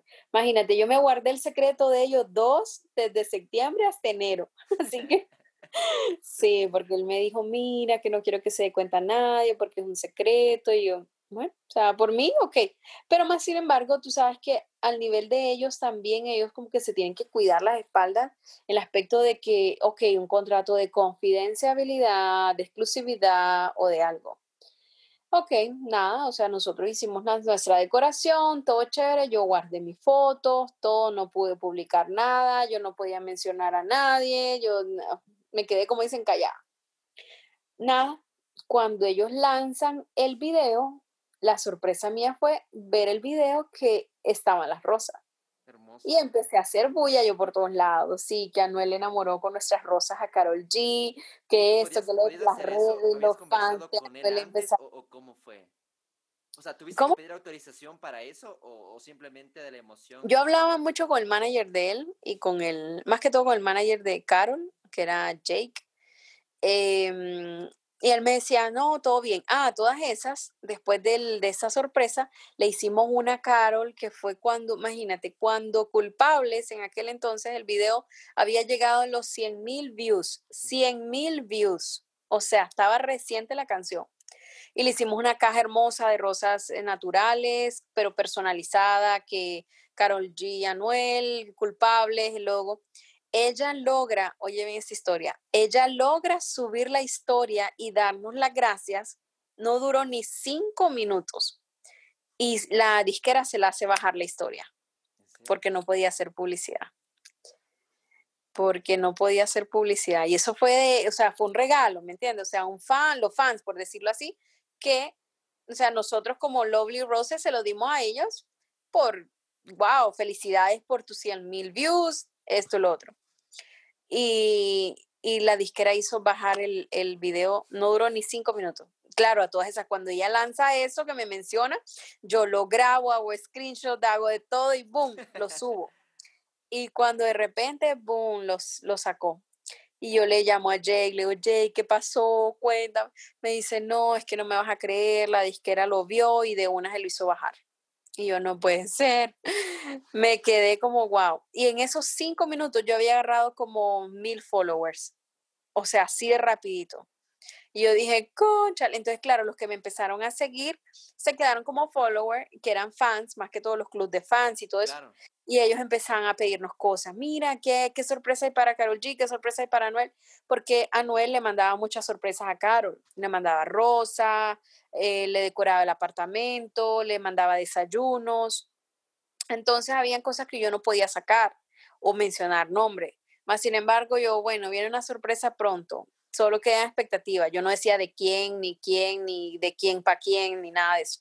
pero ya ellos como que conocían, ¿me entiendes? O sea, el apartamento, la estructura, todo y todo el mundo, ah, Noel y Carol G, y todo. Y eso se regaba de una. Ellos dos son muy virales, o sea, todo lo que ellos hacen, suben, van, vienen, son muy viral. Tanto así que te doy ahora el secreto. Soy la enemiga de Anuel y Carol G. Así que me tienen bloqueada en redes sociales. Sí, eso fue terrible. Cuando yo me di cuenta, yo me quería morir. Yo, no. por qué te Bueno, porque no le gustó cuando yo saca el video de secreto. Em, yo, lógico, o sea, yo no tenía ningún contrato de confidencialidad, ni de exclusividad, ni nada yo hago mis redes normal, wow, Anuel enamoró a, Carol G con nuestra rosa. Em, las rosas de Carol G, ¿me entiendes? Son de Lovely Roses, esto, y es que ellos mostraban todo, o sea, ellos hacían videos y ponían hasta la marca, salía el nombre, la marca, Lovely Roses, todo. Entonces, claro, yo aprovechaba, yo sacaba eso de ellos y los hacía viral también, o sea, lo subía a mis redes y los fans empezaban a viralizar eso. Bueno, ellos se molestaban por eso. Más sin embargo, ¿cómo? ¿Te dijeron alguna vez algo?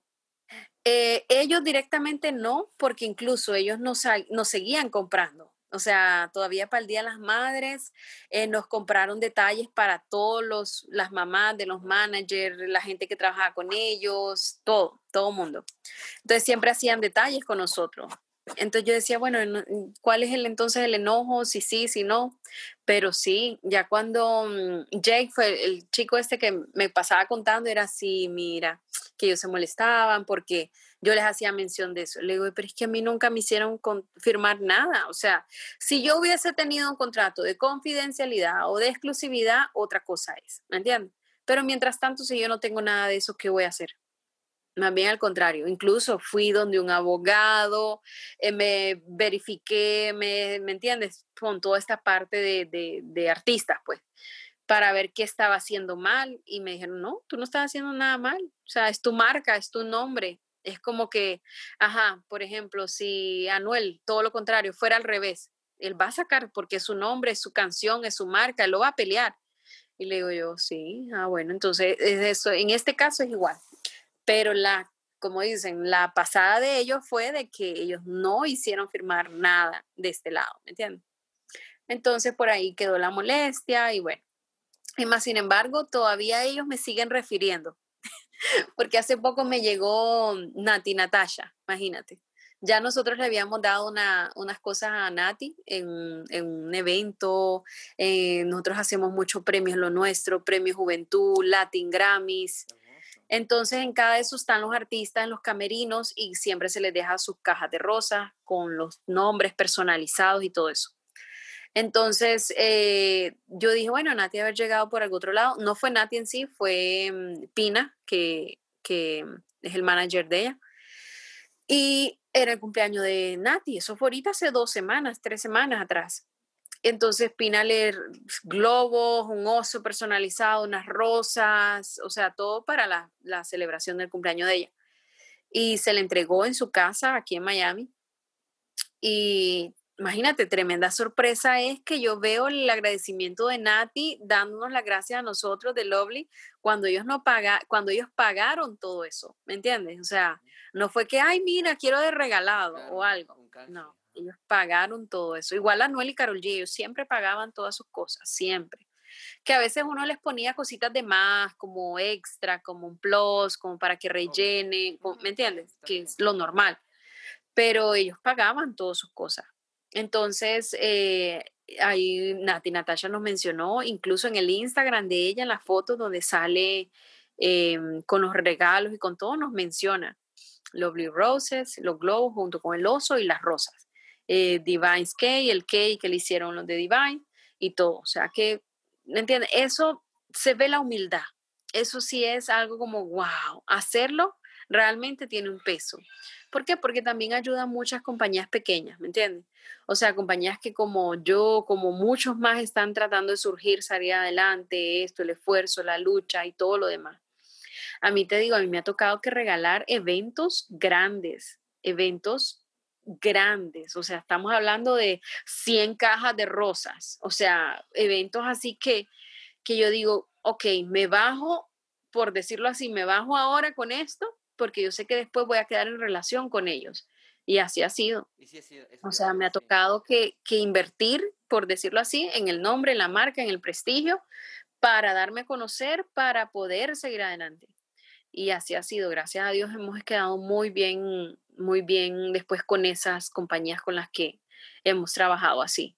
Así como hay otros que te piden una vez y no te vuelven a pedir, y si acaso te hacen una mención, si acaso hacen algo. Y hoy en día no lo es tanto una mención, o, sino que es el realmente hablar del producto. O sea, hay muchas cosas que también a veces la gente confunde al influencer con el influenciador. Todo el mundo ahora se cree influencer. Todo el mundo, ay, sí, que estoy aquí haciendo no sé qué, esto. Ajá, pero ¿qué tanta influencia tiene ese influencer? Esa es la cosa porque podrá ser gente que tiene millones de seguidores, que me ha tocado. Llámese, y este sí te voy a decir nombre, eh, Michelle Lewin.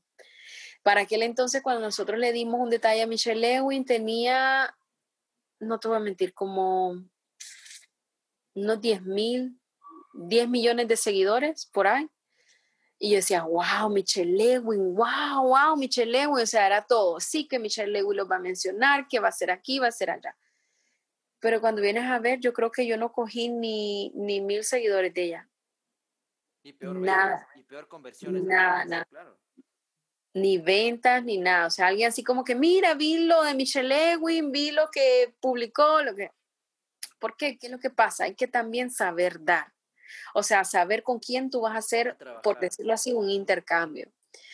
Eh, todas estas chicas explotadas, de buena, de esto lo otro, las personas que lo siguen son usualmente hombres.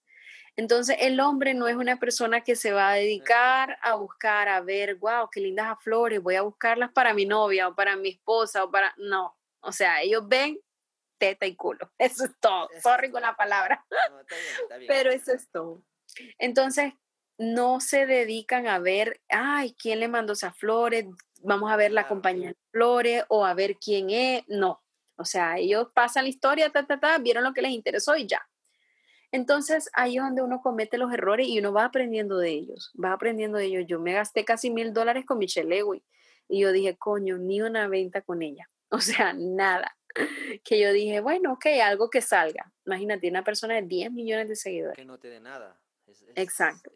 Entonces, y ella lo que hizo fue una mención y al final yo que hice la foto y la reposteó y eso fue todo. O sea, no fue algo así como que, wow, ella habló de las flores, del proceso, de la preservación, del cuidado, de los colores. O sea, esa es la persona que influencia, ¿me entiendes? Hay mucha gente que son influencers, pero no son influenciadores. Ahí es donde está todo.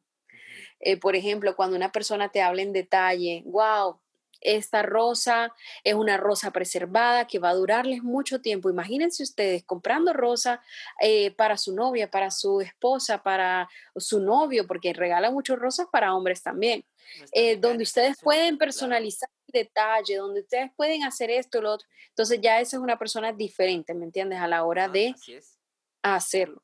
Entonces ahí es donde está el el truco, como dicen, saber con quién lo vas a hacer y cómo esa persona va a explicar tu producto. Porque hay gente, por lo que te digo, que solo, ay, qué lindo, mira lo que me mandó Lovely Rose. Y ya, eso fue todo. Entonces, cuando te ha gastado plata en dar ese detalle, en hacerlo, en invertir en todo, y cuando vienes a ver, no te funcionó, ¿me entiendes?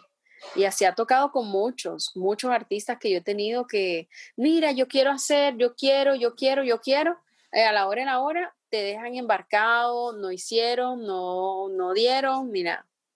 Entonces ahí uno dice, wow, bueno, lo intenté.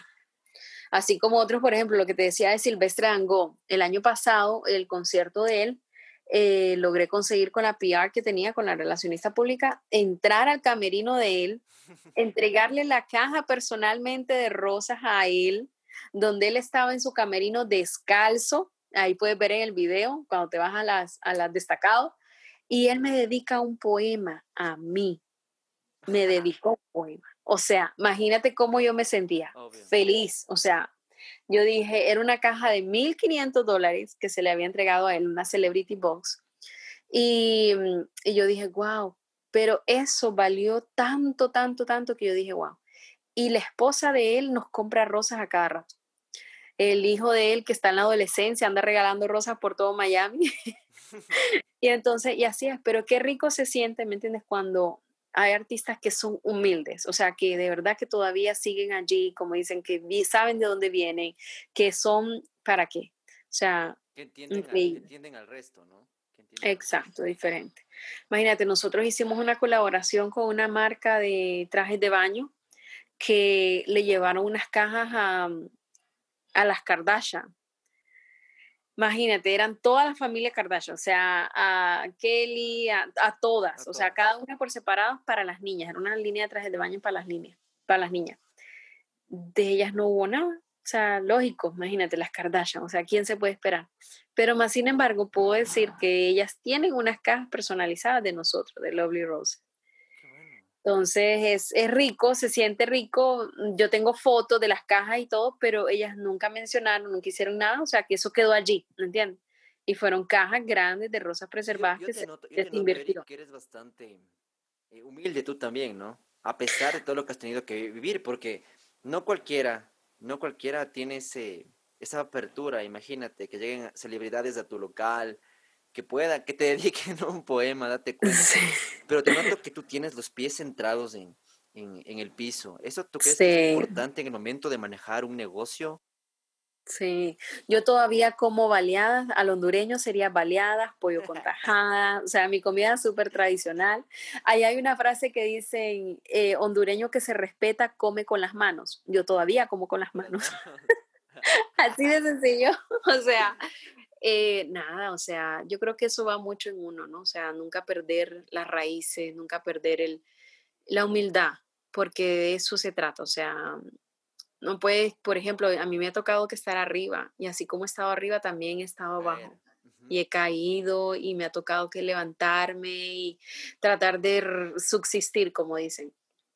Váyase ahorita, por ejemplo, lo que te decía, después uno aprende de las, de las cosas, sí por ejemplo, el divorcio con mi ex esposo. Em, estuvimos un pleito legal, imagínate, ya habían compañías, negocios, o sea, ya la parte eh, monetaria, por decirlo, era un inconveniente en este caso, o sea, para la separación. Esta vez él no me firmó a mí y me dejó todos los bienes, no, inteligente. él dijo, ok, con la primera aprendí, ya la segunda sí, ya. Claro, y yo también, como se lo dije yo a él, yo no te voy a pelear nada porque, o sea, todo lo que nosotros hicimos juntos lo hicimos los dos. O sea, el negocio lo levantamos los dos, los otros negocios los levantamos los dos, todo lo hicimos juntos. Y bueno, esta vez sí, él partió por su lado, yo partí por el mío, yo le compré las acciones a él de las compañías, eh, la parte pues de él yo se la estoy todavía pagando, eh, son millones de dólares que todavía están ahí en juego, como dicen, y que sigo, o sea, seguimos porque es una cuota a tres años, o sea, toca pagar, seguir pagando, y él ahorita está en su casa tomando vacaciones, súper feliz, relajado, sin ningún estrés, recibiendo los millones recibiendo su plata, sí. Qué rico, ¿no? O sea, y te digo algo, nosotros tenemos una relación súper bien eh, con el niño, el niño estamos a tiempo compartido, eh, estamos en mismo tiempo, o sea, lo tiene dos días él, dos días yo y tres ah, días el fin de semana. Em, yo hablo con él todo. El asunto, claro. O sea, la relación de nosotros quedó intacta, o sea, intacta no, sino que quedó bien, ¿me entiendes? Eh, ya ahora pues no sé qué él hará, si estará haciendo algún otro negocio, yo sigo con los míos y siguiendo adelante, echándole, como dicen, echándole bola a los venezolanos. Y, aquí sí, aquí hay mucho estrés, hay mucho, eh, mira ahorita la pandemia, pues, imagínate si hablamos de pandemia, los negocios se vinieron para abajo, todos.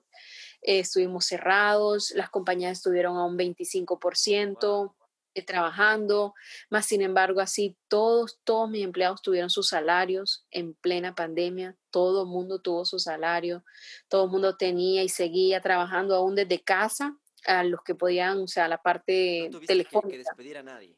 No hubo la necesidad. Me tocó, sí, me tocó que salir de dos personas eh, porque estaban eh, realmente, pues, de más, por decirlo así. Pero realmente ellos salieron ya al final de la pandemia. Imagínate, todavía en pandemia los mantuve. Entonces, sí, ya llega un momento que, como dicen, que no hay temporada también, porque hay cosas que son full temporada que toca contratar personal para la temporada. Y otras que, hay cosas que son Entonces, claro, ellos eran de temporada, más sin embargo los sostuve todavía fuera de temporada para ayudar, porque yo sabía cómo estaba la situación para todo mundo. Entonces, em, eso nos ayudó, gracias a Dios, eh, este año. Bueno, aquí en Estados Unidos el gobierno dio ayudas para compañías de pequeñas empresas. Eso nos ayudó en parte para poder seguir subsistiendo y manteniendo salarios y empleados. Qué bueno. A la fecha de hoy estamos empezando, empezando a recuperarnos. Gracias a Dios aquí en Miami, pues sí, ya está todo abierto todo está ya manejando al full, 100%. Eh, hay restaurantes abiertos, discotecas abiertas, todo está abierto ya, con el debido cuidado, sí, pero eh, ya todo está full. Aquí ya todo está trabajando normalmente. Entonces eso nos ha ayudado mucho también a, a poder levantarnos y a poder seguir. Esta temporada yo sé que viene full, viene con mucho trabajo, viene pesada. Ya de ahorita ya las compañías me están diciendo, Erika, prepárate, consigue mucha gente para trabajar, busca, o sea, todo. Y también les hago por aquí la recomendación, la gente que te escucha, que si tiene visa, si tiene cómo llegar a Miami, quedarse un tiempo con algún familiar, una amistad y poder trabajar la temporada como tal, aquí los esperamos. Work Staff está abierto. Necesitamos mucha gente para trabajar lo que son tres, cuatro semanas de temporada de Valentine, eh, cuatro semanas de temporada del Día de las Madres. Usualmente es un mes antes de cada temporada. O sea, enero, enero y abril. Exacto. Ya lo que es a partir del 15 de abril ya estamos en full. Te digo que estamos necesitando alrededor de 800 a 1000 personas para trabajar en compañías de flores aquí en Miami. Son cuartos fríos, son neveras pero se gana muy bien a la hora de, porque pagan overtime, el overtime es a tiempo y medio, hacen muchas horas de trabajo, o sea, a veces hacen, por decir, en tres, cuatro días ya han hecho las 40 horas, más el overtime, los otros tres días que quedan es puro overtime. Entonces, sí es una temporadita donde pueden agarrar, pues, plata, ¿no? Pueden agarrar dinero para poder trabajar. Entonces, WordStaff está con las manos abiertas, disponibles a ponerlos a trabajar. Estamos en la ciudad de Miami. Em, el, todos los trabajos son en la zona del Doral, aquí cerca del aeropuerto de Miami. Em, y nada, o sea, que se dirijan directamente a las oficinas. Eh, con la documentación que tengan, podemos ayudarlos. O sea, Eri, eh, para finalizar, te quiero molestar con dos preguntas que me interesan saber. Eh, primero, ¿te consideras ya una mujer exitosa o qué falta? Ay, pues bueno, sí.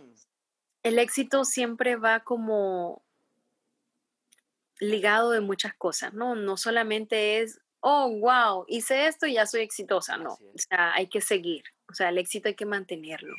Y para mantenerlo, yo creo que el equipo de trabajo es esencial.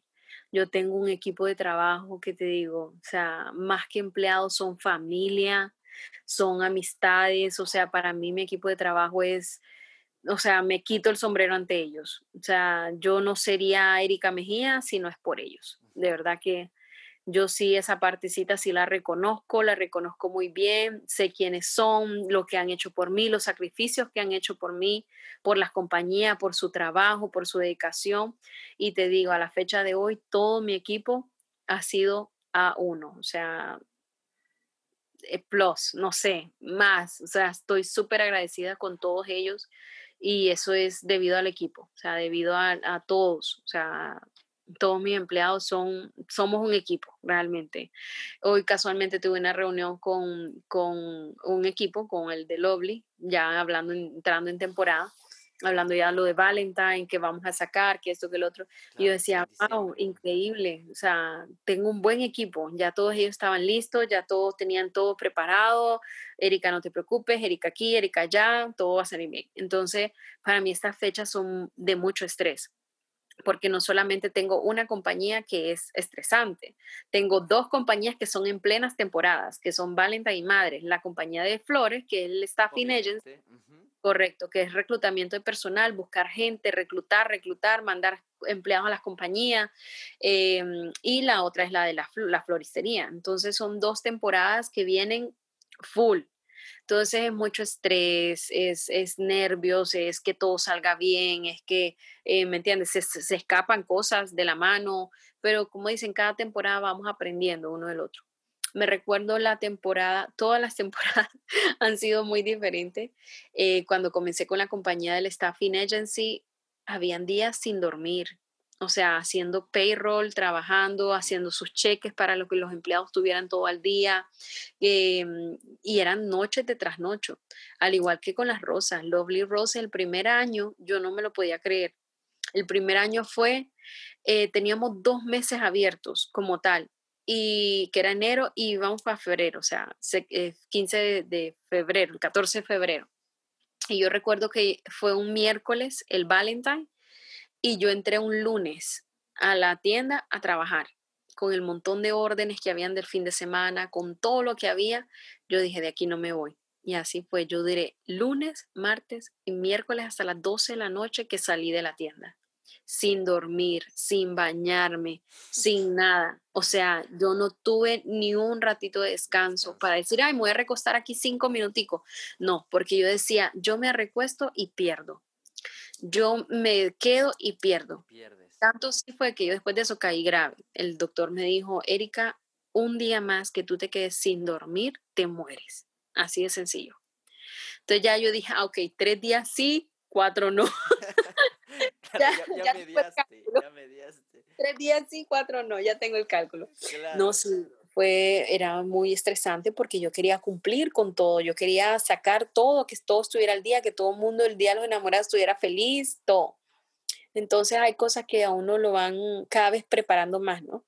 Ya el siguiente año ya estábamos full preparados, eh, todo bien, pero bueno, hay cosas que se escapan de las manos. Por ejemplo, contraté una compañía para que me hiciera la, la parte de los delivery no los conocía, no sabía quiénes eran, ¿me entiendes? Prácticamente confié en ellos en esa parte. Eso fue un desastre, un desastre de que los delibres eran las 7 de la noche y todavía no habían llegado, eh, muchos reclamos. Exacto, la gente llamando, yo decía, Dios mío, ¿qué pasó aquí? O sea, y son cosas que se nos salían a nosotros de las manos, porque nosotros por más que estuviéramos listos para cumplir con todo, que salió todo temprano, la compañía de libres me quedó mal. Entonces, imagínate, eran cosas que, que ya se nos escapaban de las manos y eso tocaba y yo hacía más arreglos y los mandaba antes, le decía a la compañía de libre que detuviera ese, que no lo enviara y así. O sea, fue, entonces estrés tras estrés, tras estrés, tras estrés, que cuando vienes a ver tú dices, oh my God, ¿cómo, cómo lo he hecho? No sé, pero eso va mucho con el equipo de trabajo. Te digo la verdad, mucho. Había momentos que em, amistades mías que han trabajado conmigo, que me dicen, Erika, yo te ayudo esta temporada, y que en un momento que me decían, Erika, siéntate, respira, relájate, eh, contrólate, exacto, y ya, vamos a seguir y vamos adelante y podemos, sí podemos, no podemos. Entonces, y eso es el equipo, ¿me entiendes? El equipo de trabajo que uno, que uno tiene. Porque imagínate donde ellos no pudieran resolver, donde ellos no pudieran hacer, y yo trancada por aquí, trancada por el otro negocio. Entonces llega un momento que ya uno dice que está en shock. O sea, que uno se pone y uno dice, no, no puedo. Así es. Entonces, sí, eso va muy de la mano, el éxito va muy de la mano del equipo de trabajo que tengas también, porque sin eso no, no seguimos avanzando, no podemos. Eri, yo te quiero agradecer en primer lugar por todo lo que, por tu tiempo primero, por el tiempo que nos diste. Entiendo que mm. estás de una, ya empezando un proceso apretado de, en, tu, en, tus, en tus negocios y, y te diste el tiempo. A partir acá son las 11 ya de la noche. Creo que allá también en Miami. Llevamos casi dos horas en... Y acá hay mucha tela que cortar. Si te hablara de cada una de las anécdotas que he tenido... Bueno es que hoy es el día en el que no duermes, entonces estoy me, me tranquiliza un poco eso. Sí. No, eh, quiero agradecerte, em, como siempre, he aprendido un montón. Eh, yo lo único que te puedo decir es desearte lo mejor, mm, desearte mucha abundancia en tus negocios, que te siga yendo súper bien. Espero algún momento conocer tu, tu local Quisiera conocer lo que tú tienes allá, me encantaría, me parece súper, súper cool tu negocio, sobre todo por el tema de que son flores de acá, de mi país, y cómo lo has manejado y hasta dónde has llegado, eso me encanta. Yo soy, por si acaso, soy reggaetonero a morir, entonces, me contaste, estoy, estoy anonadado. estoy Sí, es muy lindo, te digo, todo lo que es que uno puede hacer, emprender, es sigan adelante, sigan luchando por sus sueños, sueñen en grande, los sueños sí se cumplen, todo es con el esfuerzo, el sacrificio que uno haga. Porque imagínate qué rico sería, ah, yo sueño, pero me quedo aquí acostada en la cama. No, o sea, hay que salir. sueño dormido, claro. Trabajarlo, exacto, darlo a conocer, el boca a boca, el, ¿me entiendes? Eso va muy, muy, muy, muy de la mano con el éxito también. Así que no sé que no solamente sueñen y dejen los sueños ahí en la cama, síganlo, lúchenlos, trabajenlo. Y como siempre les digo, este es mi refrán de, toda la vida. O sea, mis palabras son, lánzate y aprende a volar. Porque una vez lanzados, tenemos que ver cómo, caemos. Cómo vamos a caer, cómo vamos a avanzar, cómo vamos a volar, cómo vamos a surgir. Así que láncense y aprendan a volar. Hay mucha gente a mí que me escribe por redes o por emails, me mandan y me escriben. Me dicen, Erika, quiero que que me digas el secreto de tu éxito. Y yo, ay, Dios mío, si me pongo a hacer el cuento, la historia, de persona por persona. Entonces, bueno, mi amor, yo les pongo mucho, lean prensa, mira mis historias, lee mis anécdotas, ¿Por qué? Porque ahí hay mucho, siempre, siempre es bueno aprender. Yo tengo un canal de YouTube, ahí en el canal de YouTube hay muchas enseñanzas, entrevistas, detalles que, ¿me entiendes? Que vas viendo un video y luego quieres ver otro, y luego quieres ver otro, y luego quieres ver otro, y así. Hay mucha gente que me llama y me escribe y me dice, Erika, eres inspiración, eres una persona motivadora, eres el sueño que yo quiero ser, eh, te inspira, ¿me entiendes? Y de verdad que siempre les digo, sean ustedes, sean auténticos, sean felices, amen lo que hacen. ¿Por qué? Porque si no lo aman, ¿me entiendes? ¿Para qué hacerlo? O sea, es solamente un trabajo así por así o no. Y otro, otro tip, tips también que siempre les doy es sepan invertir, sepan saber hacer negocios. Porque, por ejemplo, hay mucha gente que me dice, Erika, yo quiero hacer una marca como la tuya. Perfecto. ¿Tiene plata para hacerlo? No, estoy comenzando, tengo, por ejemplo, pongamos 20 mil, 50 mil dólares. Les digo, no, mi amor, esto es de mucha, mucha, mucha, mucha, mucha plata. ¿Me entiendes? No es de que, ay, sí, voy a montar, tengo tanto y ya. Mira, yo me recuerdo, voy a dar un número. Yo recuerdo cuando, cuando comencé con Lovely Roses, yo le dije a mi ex esposo, voy a sacar 50 mil dólares de la compañía, la principal, para hacer el negocio de las flores. Me decía, no, eso es mucho dinero, que no sé qué. Si la agencia, que era un negocio de un servicio, lo comenzaste con 20 mil, 10 mil, dígase mejor. Entonces le dije yo, sí, pero es que mira que acá tengo que comprar cajas, tengo que comprar flores, es un producto, es una marca, es esto. Lo... Bueno, para decirte todo, 50 mil dólares no quedaron ni en las cajas. O sea, estamos hablando que me hacía falta comprar material, flores, eh, la parte de, página web, el parte de, publicidad, de eso. O sea, no me quedaron ni en las cajas. Todavía para las cajas me tocó poner más.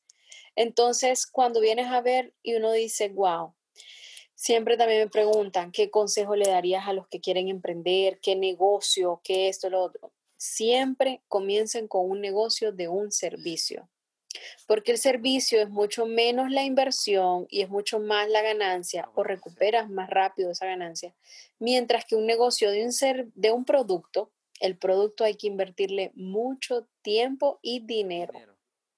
Entonces, cuando vienes a ver, tienes un capital, lo invertiste en un producto y ese producto, ajá, para darlo a conocer tienes que moverlo. Publicidad, redes sociales, medios, artistas o algo que te haga viral ese producto. Entonces ahí es cuando vienes a ver y dices, wow, si me hubieran dicho esto antes, otra cosa hubiese sido. Entonces ahí de todas esas experiencias que uno va aprendiendo poco a poco. Y eso a mí solo me lo dio la vida y las enseñanzas, porque todavía a la fecha, si esto me lo hubieran dicho antes, otra cosa hubiese sido.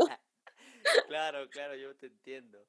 Yo te, te agradezco, te agradezco mucho. Ese, esos consejos son muy valiosos tanto para mí como para quienes nos escuchan. Y para finalizar, quiero pedirte un favor. Quiero que me repitas todas, absolutamente todas las redes sociales que tienes de tus negocios, de todo, incluso el YouTube, porque yo creo que mucha gente se quedó con la pica y creo que me va a tocar volverte a entrevistar en un futuro. Porque claro. aprendí un montón. Bueno, La parte principal, como yo les siempre les digo, mi carta de presentación es mi Instagram. Em, si me siguen, Erika Mejía, guion bajo, oficial, Erika con K, Mejía, M-E-J-I-A, guion bajo oficial, y ahí están todas mis redes sociales y mi biografía. Ahí pueden ver todo lo que, pues, los otros negocios que tengo. De todas, correcto. El negocio, pues, principal es la agencia de empleo, que es World Staff es como mundo de staffing en inglés, en español. Sería Word como mundo, staff USA, USA, Word Staff USA. Eh, eso es para la opción de trabajos y para lo que es todo lo de Lovely Roses y la parte bonita y linda y chic y la niña, como digo yo, que la niña que no he tenido, es Lovely Roses. Lovely Roses es en inglés como rosas amorosas. Lovely Roses US, US. Entonces ahí pueden encontrarnos en todo lo que es la farándula, las rosas, los medios y todo lo bonito de, de, lo que ha sido esta trayectoria y este éxito que he tenido con las rosas preservadas. Nuevamente te agradezco, Erika, y espero que, como te dije hace un instante, que te siga sonriendo la abundancia, tienes una humildad tremenda, me encantó esta entrevista, me encantó este conversatorio, fue, fluyó, es más, o sea, yo tuve que pausar mi voz para que tu historia siga, siga, siga, siga, para... Bueno, no sé si habías tenido una de casi dos horas de... no, es la primera. Pero no, o sea, yo creo que empezamos con pie derecho porque es internacional, o sea, no estoy con cualquier persona, entonces me encantó. Y te agradezco una vez más, eh, Eri, entonces cuídate mucho y te agradezco por, por haber participado aquí en Que fue Daniel. Gracias, gracias, siempre a la orden y bueno, Sigan consejos, muchachos, muchachas, sigan consejos. Se lo dice alguien con la voz de la experiencia y que le ha tocado invertir mucho tiempo y dinero.